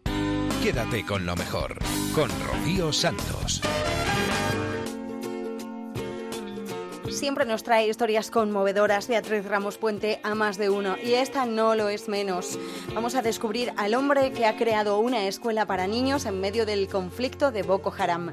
Zana Mustafa cree firmemente en el derecho de los niños a una educación de calidad. Por eso fundó una escuela hace 10 años en la ciudad de Maiduguri, capital del estado de Borno y epicentro de la insurgencia de Boko Haram. Un colegio que ha estado abierto durante todo el conflicto y en el que se ofrece a los pequeños educación gratuita, comida, uniformes y atención médica. Los que han quedado huérfanos, sean del bando que sean, son bienvenidos a sus clases como señal de reconciliación que Zana espera se logre en la región. Estos niños tendrán poder un poder tal que podrán valerse por sí mismos y ser un reflejo para otras personas, que ahora son los líderes futuros de este país. En los 10 años desde su creación, el centro ha pasado de 36 a 540 estudiantes y muchos han añadido sus nombres a la lista de espera. El año pasado, Zana abrió una segunda escuela a pocos kilómetros de la primera y ya tiene 88 niños en sus clases cada día. Todos han huido del conflicto en la región. Su trabajo también incluye la negociación de la liberación de rehenes del grupo terrorista. Su intervención es clave en todo el proceso. Por todo ello, ha ganado el premio Nansen para los refugiados de ACNUR. No sé si quedan amigos y si existe el amor. Si puedo contar contigo para hablar de dolor. Si existe alguien que escuche cuando alzo la voz no sentirme sola. Puede ser que la vida me guíe hasta el sol. Puede ser que el mar horas o que toda tu risa le gane ese pulso al dolor. Puede ser que lo malo sea hoy. No sé si vives solo si vives solo, no sé si vives solo. Voy haciendo mis planes, voy sabiendo quién soy, voy buscando mi parte, voy logrando el control. Van jugando contigo, van rompiendo tu amor, van dejándote solo.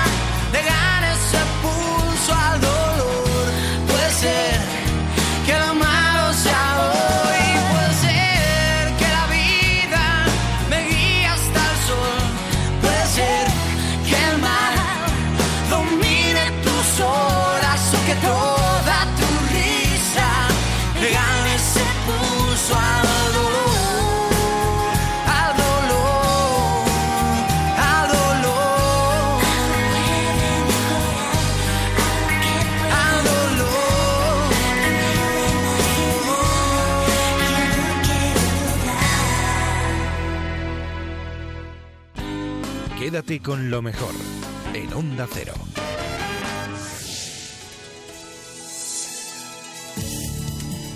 Esta semana se celebraba el Día de Todos los Santos, como hemos comentado antes, y en la noche de Halloween también. Y Roberto Brasero nos contaba alguna anécdota y alguna relación a esta festividad, sobre todo de dónde viene el origen. Dice que se trata de una fiesta celta llamada Samhain, que se celebraba en el momento en el que dos mundos se juntan cuando acaba el verano y llega el crudo invierno. Que hoy tenemos que hablar de Halloween, vamos a contar historias de terror, algunas también relacionadas con el tiempo, pero tenemos que recurrir desde luego a la música celta porque ese es el origen de Halloween. Ahora creemos que nos viene de los Estados Unidos, pero tuvo que llegar allí. Y allí llegó de la mano de los emigrantes irlandeses que se llevaron esas costumbres que ya tenían desde hace muchos más siglos, entre ellas la que dio origen al Halloween, que se llama Samhain. Samhain. Sí, es uno de los, de los cuatro festivales celtas. Luego si quieres repasamos los otros tres. Pero Samhain, ¿qué tiene que ver? Y también porque te lo cuento, porque tiene que ver, pues como todo, como las fiestas que también nosotros solemos celebrar. Tiene que Con ver las cosechas, Con las cosechas, campo, la claro. relación de los hombres con la naturaleza, los ciclos de la cosecha. También los ciclos de la observación del sol. Era muy importante la en el, en el mundo celta también, como en otros, la observación de los solsticios, pero en este caso este es un punto que está entre el equinoccio de otoño y el solsticio de invierno, es decir, que estamos como a la mitad. Y tiene más que ver con la cosecha, el fin del verano, el fin de las cosechas del verano, cuando ya tenían que meter todo el grano que habían recogido de, en los graneros o las vallas también, porque era un pueblo que recogía muchas vallas, ¿no? O cuando Vallas el ganado... con B. Sí, cuando el ganado también tenía que, Vaya. que, que irse a otro sitio, ¿no? Fíjate, Pues todo eso se celebraba con un festival. Ese festival era el Samhain. ¿Qué tenía de peculiar? Porque en ese festival y tal como estaban eh, pensando que acababa ya el verano y que llegaba el crudo invierno, y en aquella época, hace muchos más siglos, el invierno era más crudo, y además también en latitudes más altas la noche llegaba mucho antes, que aquí lo hemos comprobado con el cambio Sí. horario, pues entonces era el momento en el que en el que dos mundos se juntaban, el mundo físico y el mundo ultranatural. Era esa frontera en la que era mucho más fácil encontrarte a los espíritus del otro mundo viniendo a visitar a las personas de este mundo. Y el origen, como preguntamos, origen. Juanra, eh, viene de... ¿Por qué de- el nombre Halloween? Porque la fiesta era Samhain. Sí, pero de ahí va al mundo anglosajón y lo tienen que traducir al All Hallows Eve, es decir, la fecha, la, la- la víspera de todos los santos. All Hallows Eve, de ahí viene Halloween, ¿no? Yo creo que, que- que casi fue Cañita el que acabó dando claro. nombre a Halloween. De- no, esto es, All como es, como es celta, esto es- proviene de lo que nosotros decimos que Haneme, Haraway, Haraway. Y ahí ya se quedó. Halloween. Ahí, ahí se bueno, ¿y, y qué fruta, qué fruto del otoño? Las calabazas. ¿Por qué las calabazas? Sí, pero Ah, ¿qué fruto tiene esa pumpkins. Las calabazas, ¿verdad? Las calabazas, todos pensamos en las calabazas. Pues no, tiene otro fruto más presencia originalmente en Halloween, que es la manzana. No me digas. Sí, la la- manzana. la manzana. Moniato, da vera.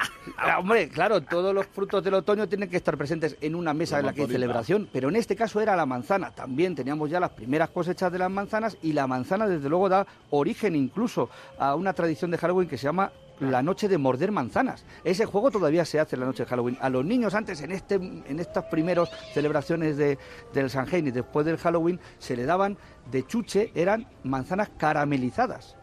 Y lo que se ponía en las mesas de dulce para comer eran manzanas asadas. Y la manzana era originalmente el que tuvo más presencia también por la abundancia ya que había de manzana. No, tú pillas lo primero que Y luego lo la sidra, hay, ¿no? Y después la sidra ya te ponías contento. ¿La calabaza por qué viene? Pues no sé por qué viene. Yo pensé que también era por un exceso de, de calabaza, pero parece ser que no. Bueno, ¿sabéis que de hecho, por cierto, segundo país productor de calabazas de la Unión Europea, ¿sabéis cuál es? España, seguro. Correcto. En el 2016 ya nos pusimos en segundo lugar productor de calabazas. Y ahora las calabazas, pues se O sea, decoran. nosotros Dice- nos dieron calabazas. Sí, no, y se, la- se las damos a Europa. Y, y dicen que también es por la, por la tradición de, de decorarlas, de fabricar una linterna. Algo tiene que ver con este, con este sonido también de sustos. Ah, para ir se por la cuentan, ¿no? noche, claro, es. eh, metes la luz o una vela o algo Eso así dentro de una calabaza. Claro, sí. De eso viene también de otra, a modo de lámpara natural. de otra claro. leyenda irlandesa, de un tal Jack O'Laten, eh, Jack el linterna, lo podríamos decir, o Santiago el linterna, que es un espíritu también pues que se portó mal en la vida y por lo tanto no le dejaron entrar en el cielo, pero se portó tan mal que incluso llegó a burlar al propio diablo y cuando bajó al infierno pues tampoco le dejaron entrar, pues se había reído del diablo, entonces se quedó entre los dos, entre el cielo y el infierno. especie de limbo, claro, y en sí. esa noche de Samhain, en esa noche en la que se juntan los dos mundos, pues aparecía este Jack el linterna con una linterna. Originalmente dicen que esa linterna era en un nabo, que habían tallado un nabo y, y que Ajá. en el nabo brillaba. Pero, pero dice... Un ajá de Boris vale por una declaración. De... Pero ¿cómo debe ser el nabo difícil de detallar que ahora preferimos tallar una calabaza y vaciarla y meter una vela por dentro, o sea que el nabo debe ser mucho más Los duro. de gallegos del programa nos recuerdan que en Galicia está el samaín. Sí, Sí, Que pero- Ah, le llaman el. Samaín en Claro, Valencia. En Galicia. En Galicia, en Galicia. Galicia. Perdón, en Galicia. Tiene- O sea, que ese, es el origen celta, claro. Claro, el origen celta claramente, y de ahí también ellos la Santa Compañía y esa procesión de las ánimas de los muertos, y es que en España está muy relacionado, precisamente por este goteo celta que hemos tenido también en la península ibérica, que ha dejado estas semillas encarnadas en fiestas y en tradiciones como la Santa Compañía, como otras fiestas de las ánimas, de los fuegos, de las hogueras, que también está muy relacionado con el pueblo celta. Aquella Samhain o Samaín viajó con los irlandeses eh, a partir del siglo XVI a Estados Unidos, allí desde luego enraizó y desde allí ahora nos vuelve Claro, con truco y trato y con un montón de chuches. Quédate con lo mejor, con Rocío Santos.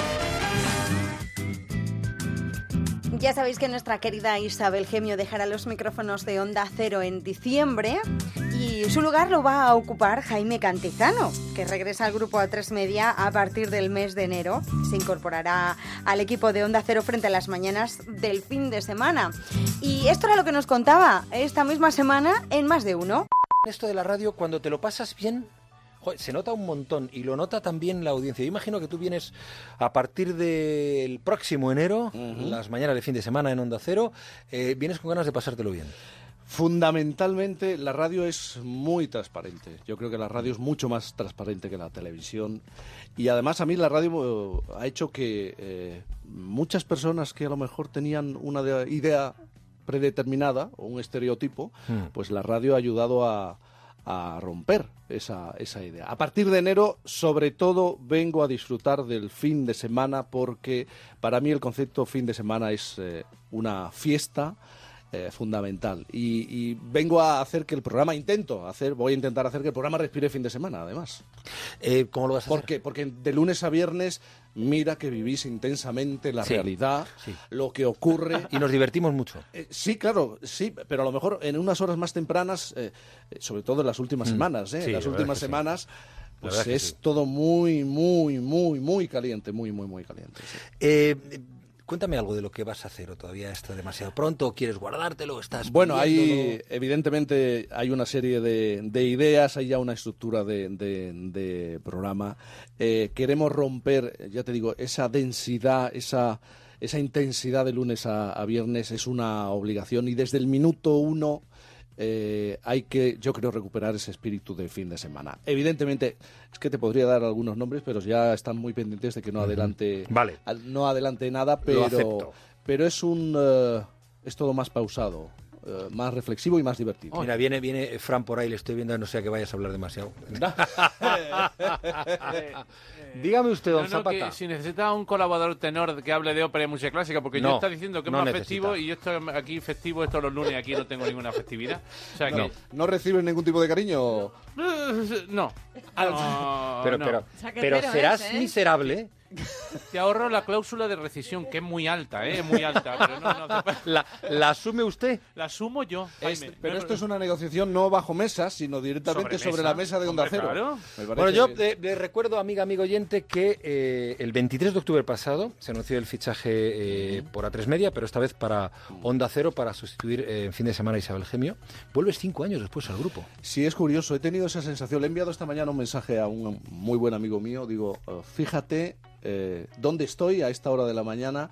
Es curioso porque la frase que más me han repetido y me han enviado muchas personas al teléfono móvil y redes sociales es aquello de volver a casa. Eh, y tengo un poco esa sensación. A mí me pasó igual. ¿eh? Te pasó igual, ¿verdad? Es un poco volver a casa. De hecho, tengo preparado una ruta ah, cuando termine eh, para saludar a una serie de, de- de personas y a través de la radio. Y vuelvo a, a esta casa a través de la radio, es algo que me apasiona ya desde hace bastante, bastante tiempo. Que llevas, eh, en los últimos años, tu actividad profesional ha estado centrada en la radio. Cuatro Sí. años presentando el programa Despertador de Cadena Dial, de cadena dial Atrévete. Desde septiembre de 2013 hasta junio de 2017. ¿Qué tal la experiencia? Y ¿Lo dices por madrugar o lo dices en Lo- general? No, no, lo peor de eso, lo que te queda toda la vida de ese tipo de, de turno es el madrugón. Yo lo tengo marcado. Yo sé que me ha cambiado el ritmo del sueño ¿A y mí? todos y Hombre. todos los que hemos tenido esa experiencia sabemos que ya Soy no otra se persona. duerme. Soy que- otra persona. Que ya no se duerme igual. Ya no se duerme igual. Hay personas que dicen, pero oye, Ya hay- no se duerme, hay que eh, decir, ya ¿no? no se duerme. duerme. Eh, hay muchas, que- eh, muchas personas que te dicen, pero vamos a ver, hay millones de personas que se levantan a las Sí. 5, a las 4 y media de la mañana. Bueno, millones de personas creo que no. No. Eh, millones En todo de el personas, mundo sí. En eh, todo el mundo sí. mundo sí. Pero millón en en todo el este país, eh, pero sí hay mucha gente que madruga, pero marca mucho el, el ritmo. Y, y la satisfacción, vuelvo a insistir, de hacer un programa muy vivo, muy eh, eh, eh, piel con piel con, con el oyente. Eh, la radio es que me ha dado muchas Eso alegrías. es lo más bonito de la radio, Jaime. La cercanía. La, eh, no existe la distancia que existe en la tele, que está el maquillaje, es el encuadre y tal. Aquí en la radio estás hablando Aquí al corazón. todos en la radio. Y además te hace una radiografía. Hombre, hablando del maquillaje. te hacen una radiografía inmediata y acaban captando la esencia, al fin y al cabo, Sí, que hay detrás de, verdad. de- de una voz. Te desnudas mucho más. Sí, sí, sí. Pero sí, sí. tiene Ese, esa ventaja de la cercanía. de Mira, y además estábamos estaba recordando con Begoña, es que claro, yo ya estuve aquí. Al final muchos podemos repetir aquello. Yo ya estuve aquí. Los tiempos en ¿Eh? que un servidor y Alsina hacíamos al día. Efectivamente, y enviaba las crónicas desde, desde Jerez, que empecé en la emisora de Jerez. Pues eh, bienvenido a casa, querido Nada. Jaime Cantizano. Un placer. Gracias de verdad. Ten cuidado con los juegos con niños en piscinas. y estaremos atentos. Eh, suerte en el punto que se necesita porque talento hay. Bueno, Querido muchísimas amigo, gracias, de un verdad. placer. Gracias a todos. Gracias. De verdad. Nos oímos. Nos oímos. Y nos vemos de enero. Quédate con lo mejor en Onda Cero. La gran dama del cine y del teatro español, Concha Velasco, visitaba los estudios de Onda Cero la semana pasada. Traía bajo el brazo una nueva obra de teatro. Se llama Reina Juana. Una reina maltratada por su marido Felipe el Hermoso, por su padre Fernando el Católico, por su hijo Carlos V, en una obra de Y por su nieto, Ernesto Caballero Felipe y por su nieto Felipe II. que al final me cae mejor porque como eh, mi nieto aquí presente ha sido la medida de la corona de, de cuando va a verla Felipe a, a- a la- que, que solo la ven una vez porque la tienen encerrada durante 46 años en Tordesillas. Tordesillas, sí. 46 años encerrada esta mujer. Le quitan a su hija Catalina haciendo un agujero en la pared por la noche. Bueno, es, es, es, una, es la, la gran maltratada de la historia, eh, no solo por la historia y por su familia, sino como una mujer maltratadísima. Le pegaba unas palizas Felipe el Hermoso de Notemenés. Y es una obra intensa, Sí, en la que sí. tú te vacías, Ay, como siempre, pero que es paso- especialmente lo porque estás tú sola en el escenario. Estoy yo sola, pero no estoy sola, fíjate, porque ten- es un espectáculo virtual con grandes proyecciones.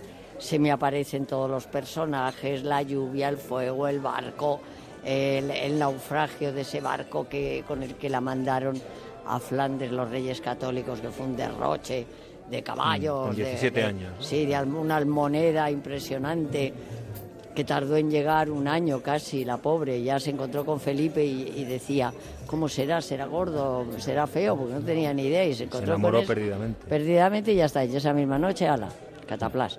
Pero él no, él no, porque él estaba acostumbrado a montar a caballo, él pues era guapo, rico, famoso, el hijo de Maximiliano de Habsburgo y ya está, pobrecito. Yo es que no, no trato de juzgarles ahora, ¿sabes quién me cae peor ahora?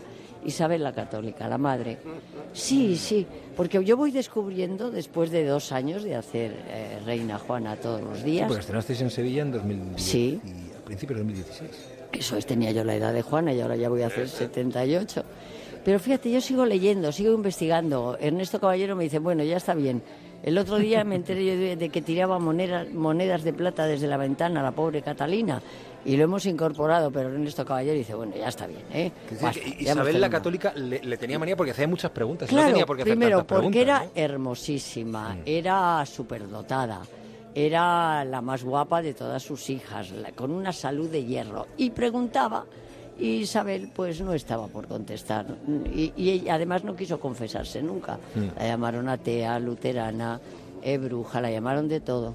Y se la quiso, la madre se la quiso quitar siempre del medio. Y ahora yo siempre busco mm, cosas personales, pero yo pienso, yo que tengo esa devoción por mi madre, que duermo con su foto, cuando no tengo a este que tengo aquí a la izquierda mía. Al nieto. Yo duermo con las fotos de mi madre abrazada. Oye, em, vais a estar, estáis en Madrid, en el Teatro de la Abadía, lo has comentado antes. Hasta y el día 12, que es el cumpleaños de Samuel, que no lo voy a poder celebrar como a él le gusta. Samuel es su nieto. Es mi nieto. Y luego vais a Barcelona. como Y luego dicho. el día 16 estrenó en el Teatro Borràs de Barcelona, del 16 de noviembre hasta el 10 de diciembre, y ya termina Reina Juana en Barcelona. Nos emocionaste en los 60, en los 70, en los 80. Has hecho lo mejor de, de la historia del yo español. me acuerdo, era un mito de mi infancia. Y, y- perdóname porque, No, claro, no, no, no, no me molesta Cuando nada. eras todo Conchita Velasco. Claro, yo he sido Conchita Velasco, he sido la chica Yeye, he sido la Susana de la verbena de la paloma, he sido todo. Pero sigo siendo, que eso es lo bueno. Y sigo aceptándome a mí misma. eh, hombre, a mí me gusta pintarme, aunque venga a la radio yo lo de la boca roja y un poquito de azulito en el ojo. A ver, eh, tú te subes al escenario. Sí. Y en el, te creces, es decir, te- en el escenario te tienen que pasar cosas que no te pasan luego fuera en la, en la vida. Tienes que decir más intensa, hasta tu Mira, cuerpo tiene es- que es- reaccionar es en positivo. mi pasión y, y- y Lorenzo, que me conoce más que tú todavía, porque bueno, se ha Mm. Porque ha- es mayor. No, no, porque ha escrito muchos libros y ha escrito sobre mí. No me miro pestando que coge celos. ¿eh? No, no, no, pero bueno, sí sabe que somos amigos Es de toda la vida. encantador, Es un jefe encantador. Bueno. Gracias. Pero para mí, es, yo tengo dos pasiones en la vida, que son el teatro. y Yo trabajo en el teatro desde que tenía 10 años, soy bailarina. Si yo tuviera que decir mi carrera, mis títulos profesionales, pues. ¿Cuáles son? Pues yo soy bailarina y con matrícula de honor y con becas para estudiar como Billy Elliot en Inglaterra. Te Lo tuve que dejar. clásica, es verdad. Lo tuve que dejar por un problema personal muy gordo que hubo en mi familia y tuve que trabajar en lo que sabía, que era bailar. Pero es mi pasión, yo no he querido ser otra cosa. Y tengo otra pasión que es que, que la he podido compaginar, que es tener hijos. Y, y antes, hace años, me decían, ¿qué quieres ser de mayor? Y yo decía, abuela, pues lo he conseguido. Es que yo prácticamente he conseguido todos Mamá, mis ser sueños. artista. He conseguido mis sueños y eso, eso me da miedo. Los una cosa- personales. ¿Qué? Una cosa que tiene Concha... ¿Quién me habla por ahí? Carlos. soy Carlos. Hola, guapo. Hola, querida. Ella ha conseguido eh, eh, evolucionar, o sea, tiene una evolución personal y profesional acorde con los tiempos, Yo, acorde creo, con yo el creo público. que sí, Carlos. Yo Sí, creo y que siempre sí. has tenido una conexión muy directa con el público y el público siempre te ha querido mucho, pero por el trabajo, por el esfuerzo que se ha visto siempre Y en porque- cada una de las y cosas que has hecho. eh, yo he envejecido a través de cine de barrio y lo tengo que decir. Que me aceptaran en cine de barrio, que me dejen eh, pues estar, he estado malita y a veces he ido al cine de barrio pues que no me tenía de pie prácticamente. Y lo de cine de barrio a mí me ha ayudado a que el público me haya visto cambiar, envejecer, Claro. hacerme mayor y eso es muy bueno para mí. Slow down, lie down. Remember, it's just you and Don't sell out, bow out. Remember how this used to be. I just want you closer. Is that alright? Baby, let's get closer tonight. Grant my last request and just let me hold you. Don't shrug your shoulders. Beside me. Sure, I can accept that we are going nowhere. But one last time, let's go there. Lay down beside me. Oh, and I found that I'm bound to wander down that one-way road. Oh, and I realize your lies, but I'm no wiser than the fool that I was before. I just want you closer. Is that alright? Baby, let's get closer tonight. Grant my last request and just let me hold you. Don't shrug your shoulders. Lay down me and sure I can accept that we're going nowhere. But one last time, let's go there. Ooh, lay down beside me, oh, baby, baby, baby. Tell me how can, how can this be wrong? Grant my last request and just let me hold. Don't shrug your shoulders. Lay down beside me. Sure, I can accept that we're going nowhere. But one last time, let's go there. Lay down beside me. Grant my last request and just let me hold you. Don't shrug your shoulders, no. Lay down beside sure I can accept that we're going nowhere. But one last time, let's go there. Lay.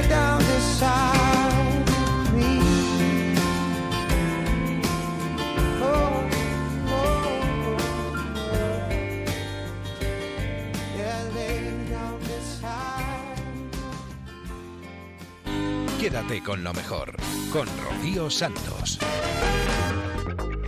La semana pasada, por falta de tiempo, se nos quedó en el tintero una conversación bastante interesante que tuvimos con Fernando Aramburu, Premio Nacional de Narrativa por su libro Patria. El porte de Fernando Aramburu inspira mucha, mucha serenidad.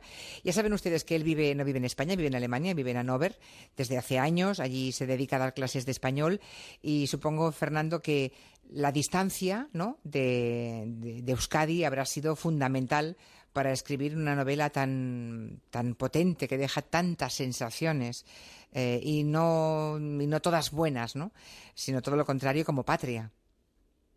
Sí, bueno, con respecto a la distancia, tengo que decir que ha sido meramente geográfica, no ha sido ningún impedimento para mí para acceder a la información, he viajado con frecuencia, me he documentado, me he sentido interpelado una y otra vez a lo largo de los años por hechos atroces que ocurrían en las calles de mi ciudad y en los campos de mi tierra natal, ¿no? De hecho, eh, he escrito yo muy poco sobre Alemania, de lo cual me he dado cuenta con cierta tardanza, y probablemente es porque vivo en una realidad que no me resulta problemática. Y por otro lado, la distancia ha sido mi única perspectiva, no he tenido otra, por eso no puedo comparar, no sé qué habría sido de mí eh, literariamente en el caso de haber vivido en mi ciudad natal, en San Sebastián. Eh, Patria, antes ya hemos repasado un poquito los datos, pero muy por encima, ahora doy algunos más. Desde que se publicó en septiembre del 2016, o sea, tiene un año de vida, lleva 22 ediciones, eh, lleva vendidos 500.000 ejemplares, son cifras muy rotundas ¿no? y muy raras de conseguir. Eh, ocupa el primer puesto en las listas de más vendidos aún en este 2017. Se prepara la traducción a 12 idiomas.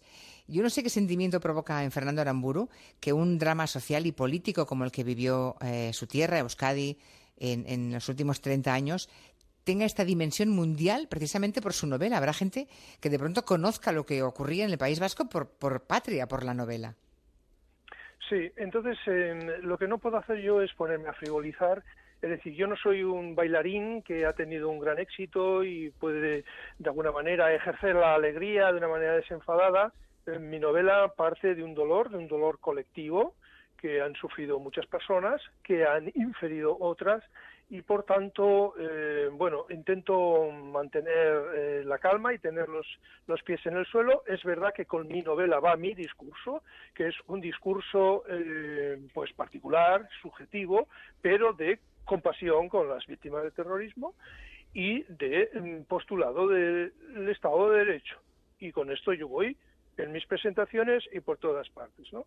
Por otro lado, yo he escrito una novela, no un libro historiográfico, y realmente me sigue costando asimilar que un trabajo desarrollado durante unos años en total soledad y tan lejos eh, geográficamente haya podido mm, desatar semejante repercusión. ¿no? He vivido escenas muy emocionantes en las presentaciones, eh, he comprobado que mi libro ha sido significativo para mucha gente y más, y que ha llegado a emocionar a mucha gente. A todo el mundo no ha gustado, pero esto a mí me parece razonable. Y tengo la sensación de que el trabajo eh, ha merecido la pena.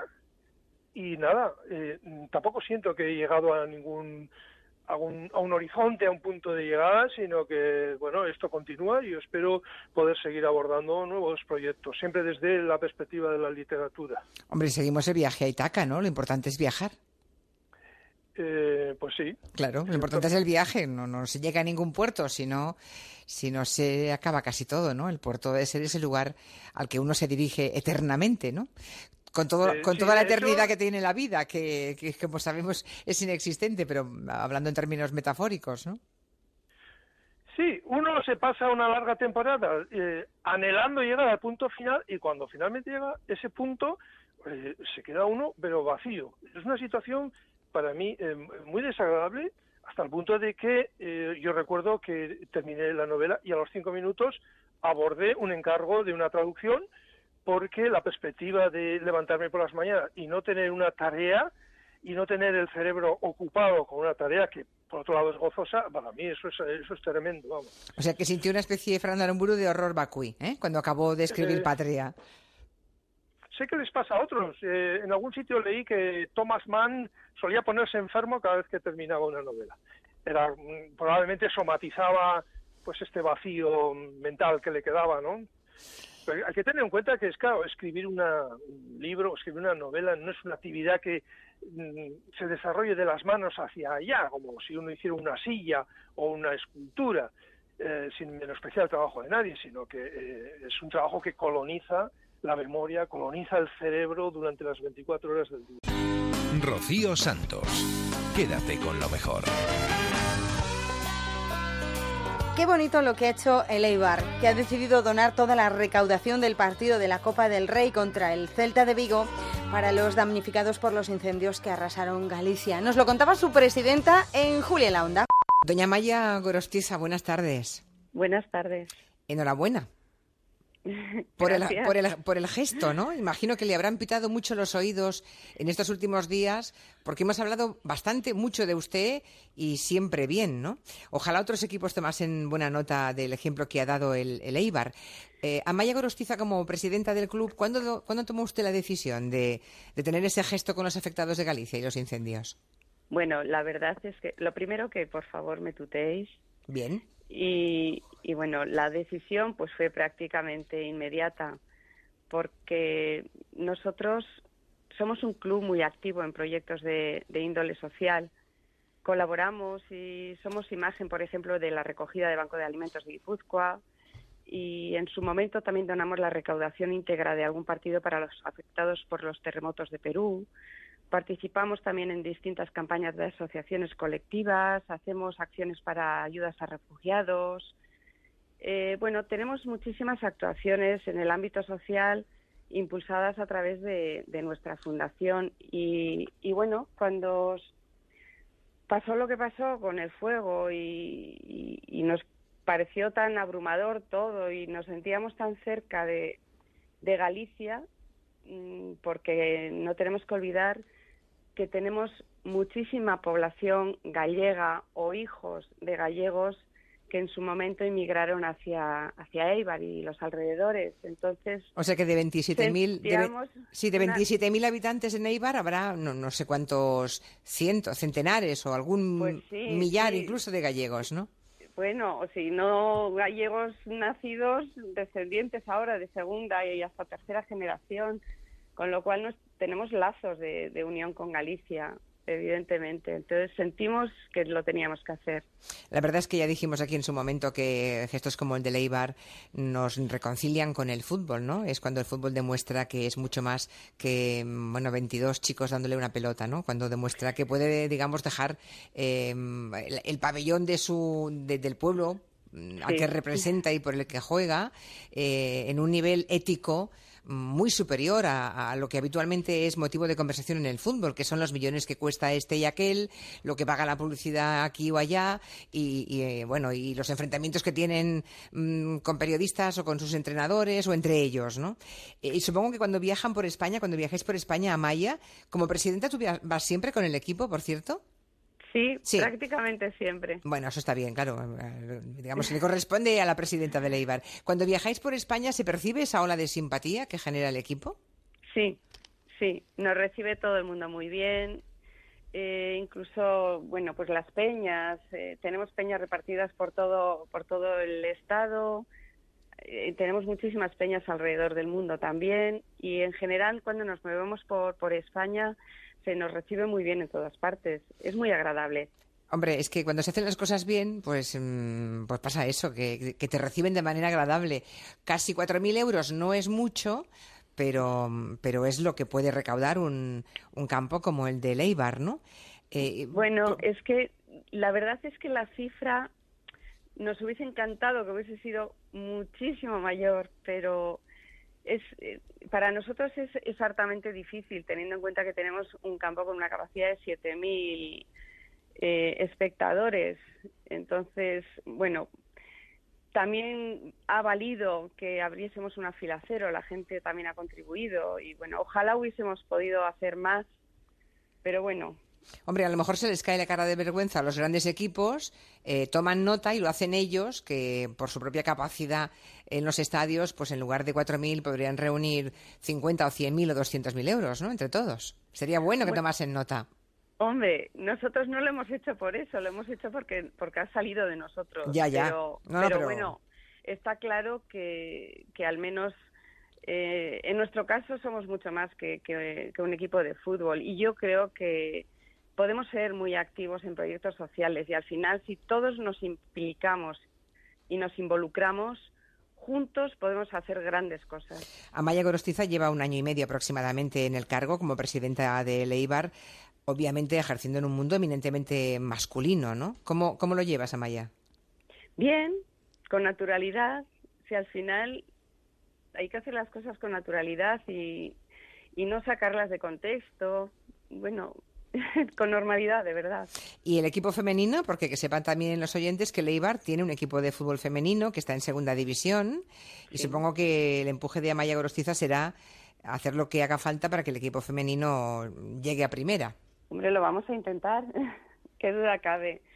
Sí, se está, se está pro- propulsando mucho el fútbol femenino. De hecho, las chicas lo están haciendo fenomenal. Y bueno, creo que estamos alcanzando cotas muy interesantes. En Onda Cero, quédate con lo mejor. Rocío Santos. Hemos llegado al final del programa, se nos han agotado estas dos horas que tenemos para repasar lo mejor de lo mejor que ha sucedido en Onda Cero, pero ya sabéis que si queréis más, que si queréis todas las entrevistas y los audios al completo, los tenéis en ondacero.es. También podéis descargaros las aplicaciones para el móvil y la tablet y llevarnos allá donde vayáis. Estáis haciendo lo que estáis haciendo, eso nos da igual. Nos vamos a despedir con el Somos Humanos de Julia en la Onda. Que paséis una feliz semana. Adiós. 155. Va a traer mucho dolor. Vale. Me temo. La verdad es que hace que nos pasen in- inadvertidas muchísimas noticias, pero aquí tenemos Julia. ¿Cómo? Julia. Te equivocas. Sí, la acusan de que. Julia. Y usted, perdone que se lo diga, no tiene ningún derecho a modificar mi nombre. Julia, después de 10 años en la antena con usted... ¿Cómo se va el tiempo? Y parece que fue ayer, ¿verdad? Los oyentes que son fieles y nos escuchan todos los días... Aquí estamos. Ya conocen perfectamente sus gustos. Tetas. ¿Sabe a dónde mira usted y qué es lo que le llama más la atención? Tetas, culo y chichi. No lo sé si sabe usted hacia dónde miro. Yo creo que sí. Cuando hacen los planos americanos, que son la mayoría de planos que hacen en la tele, ¿dónde va mi vista? ¿Al frontis? ¡Ah! Y yo también. Cuando veo a Elisa El mejor cruce de piernas de todo el telehipódromo estatal. Pues sí, hijo, sí. Mis ojos van a las piernas. ¿Nos hacemos unas pajillas? Y que son muy buenos, que deben, eh, se han ganado ese derecho a competir en el, en el- competir en el, en el- el campeonato del mundo. Y esa monitorización da como resultado que la Guardia Civil concluya que los chavales van fanacitándose. ¿Qué has dicho? Que los chavales van fanacitándose. ¿Qué has dicho? Fanacitándose. Este es muy fiero. Fanacitándose. Dice usted habla muy bien. Bueno, Raquel, cuéntanos lo que nos querías contar de la Cámara de Comercio, por favor, antes de que me metieras el pito este en el tímpano. ¡No puede ser! ¿Lo estaban haciendo por las orejas? Es una criatura Que se llama, ¿cómo se llama? ¿Cómo se llama? No lo sé. ¿Cómo se llama? Pues no lo sé tampoco. ¿Cómo se llama? Ni zorra idea. Perdón, ¿cómo ha dicho que se llama? ¿Pero esto qué es? ¿Cómo se llama? Ya está bien de cachondeíto. ¿Cómo se llama? Ay, por Dios, deja de tocarme los cojones. Que se llama. No, hombre, no, no, no, no, eso no puede ser, hombre, no puede ser. ¿Cómo se llama? Magdalena. Acertó. Magdalena. Y que damos un aplauso. Magdalena. Que sí, que Le preguntaban a Rajoy en 2015 sobre la posibilidad, ¿Qué te pasa, hija mía? la posibilidad, ¡Eco! ¡Eco! posibilidad, ¡Eco! posibilidad, ¡No repita! Recuerde usted que Alejandra empezó con Jalis de la Serna. Sí. En aquellos memorables. ¿Eh? Memorables. ¿Tú qué me estás hablando en chino? Memorables. Programas. Aquí donde ve Julia a Benítez muy quieto, muy formal. Sí. Dime. Yo le he visto perder los papeles con esta canción. Con esta canción, Goyo, que va. Perdiéndolos contigo. Sí. ¡Qué maravilla, Goyo! Esto Y no vamos cierto. a decir nada más, no Esto vamos a dar ningún dato más. Que se han enamorado, Merche. Esos dos se han enamorado. La próxima os grabáis y lo ponemos. Live Sí, o algo, hay- hay claro. No la viste más dura en tu vida. Póngote mirando a Cuenca. Pasa que vale un dineral. ¡Un festo de mariquita! Goyo, que va. ¡Un mariquita que se ponía la supositor y se le caía! ¿Dónde tira la tarjeta del, me- del metro? Si al reciclaje de papel y cartón, porque como lleva la banda magnética. No hay ningún problema. Al, siempre el material... per- ¿Qué le ocurre? El material... per- No puedo, no puedo. Predominante. Exactamente. Me cago en la madre que me parió. En el metro de Sevilla, por ejemplo... Hoy te- tenemos miedo, ¿eh? Es toda una experiencia vivir con miedo, ¿verdad? Cuando acabamos, cuando nos acaban de afeitar, estamos todos acojo- eh, acongojados. Teníamos un sapo. Ahí. Este es un anfibio, es el más grande de la fauna ibérica, es el sapo común. Sapo de la noche, Pero como la palma de la mano de un pelotari vasco. sapo cancioné. Puede llegar al medio kilo de sapo. ¿Tía? Lo puedes tener Yo tenía un yo que eché de mi casa antes de que Gallego me contara ¿Pero qué ha hecho? lo que debiera haber sabido antes, in- ¿no? La de ignorante. insectos que te Mm. estaba quitando del medio. Ignorante de mí. ¡Tonta! Y ahora por más que le busco, Que ya le no- busco. no ha vuelto. a casa, vuelve. ¡Vuelve! Sapo cancioné. ¡Una mierda! El sapo común, el bufo, bufo. ¿Eh? El bufo, bufo. Jimmy el dos veces tenía ese apodo porque todo lo decía dos veces. Carduelis, carduelis, como Vanellus, Vanellus, Fisalia, Fisalia, Apus, Apus, el bufo, bufo. ¡No repita! La diferencia entre eh, anuros y urodelos. ¡Atento! Los que no tienen cola, salamandras, eh, tritones, gallipatos, esos son urodelos. Y los... os- Disculpe, usted está equivocando. perdón, esos son anuros. Anuros. Madre mía. Eh, eh, me parece que me estoy liando. Pues sí, hijo, sí. Salamandras, eh, tritones y gallipatos, esos tienen cola. Y esos son urodelos. Vale. Vale. Todos los que no tienen cola, Hola, hola, hola, hola. Pajaritos en cola. ranas, sapos, sapillos, los que no tienen cola, anuros. Anda, coño. Ya no lo vamos a olvidar. No lo diga tan seguro. ¿eh? A pesar de mí, Pregunto a la anuros. mesa de redacción. ¿Alguien tiene el arrojo de repetir la lección? Muy fácil. Anuro con cola. Bravo, bravo, bravo. Otra gran equivocación. Anuros sin cola. Vale. Joder, qué tropa. Urodelo con cola. ¿Vale? Bueno, ¿habrá quedado claro? ¿Qué sería una salamandra? Un, dos, tres, responda otra vez. ¿Un anuro? No, urodelo. Voy a desmayarme. Flaquelia. Paula, madre, que has liado pollito. Un tritón. ¿Con colita? Urodelo. ¿Urodelo? Vale. Muy bien, muy bien. Un, un sapo. ¿Sin Anuro. colita? Anuro. Anuro. ¿Anuro? Ah, sí, muy bien. Una rana. Una rana bermeja. Una rana de San. Antonio. Anuro. Muy bien, muy bien, muy bien. Muy bien. No conocéis lo que es un gallipato, pero por ejemplo una ¿Urodelo? Tiene una cola enorme. Muy grande aquello, muy grande. Qué fácil que ha sido, ¿verdad? ¡La mierda ya, cabrón! Fue un tren que pasó y lo arrasó todo, las propuestas, las ideas, todo. Vaya, vaya. Pero bueno, hay una última cocha. ¡Señorita! Hay una última cocha. Cosa. Cocha. Viene mi cocha pechocha. Cocha. Cocha. Co- co- co- co- co- co- co- Cocha. Aquí donde ve Julia a Benítez muy quieto, muy formal. Sí. Dime, yo le he visto perder los papeles. Perdiéndolos contigo. Tiene cola, puede llegar al medio kilo. De cola, La próxima os grabáis. Es una criatura. Goyo. Que se llama. ¿Cómo se llama? ¿Cómo se llama? Goyo. Benítez. Tiene una cola enorme. Puede llegar al medio kilo. De Cocha. Co- co- co- Cocha. Cocha. Cocha. Cocha. Cocha. Cocha. Tiene una cola enorme. Yo le he visto perder los papeles. Contigo. Y me voy con mi cuchuchurro y mi cocha pechocha. ¿Y qué somos? El pito este. No, hija, no. ¿Qué somos? Anuros y urodelos. Somos humanos. Quédate con lo mejor en Onda Cero. Everybody was kung fu fighting.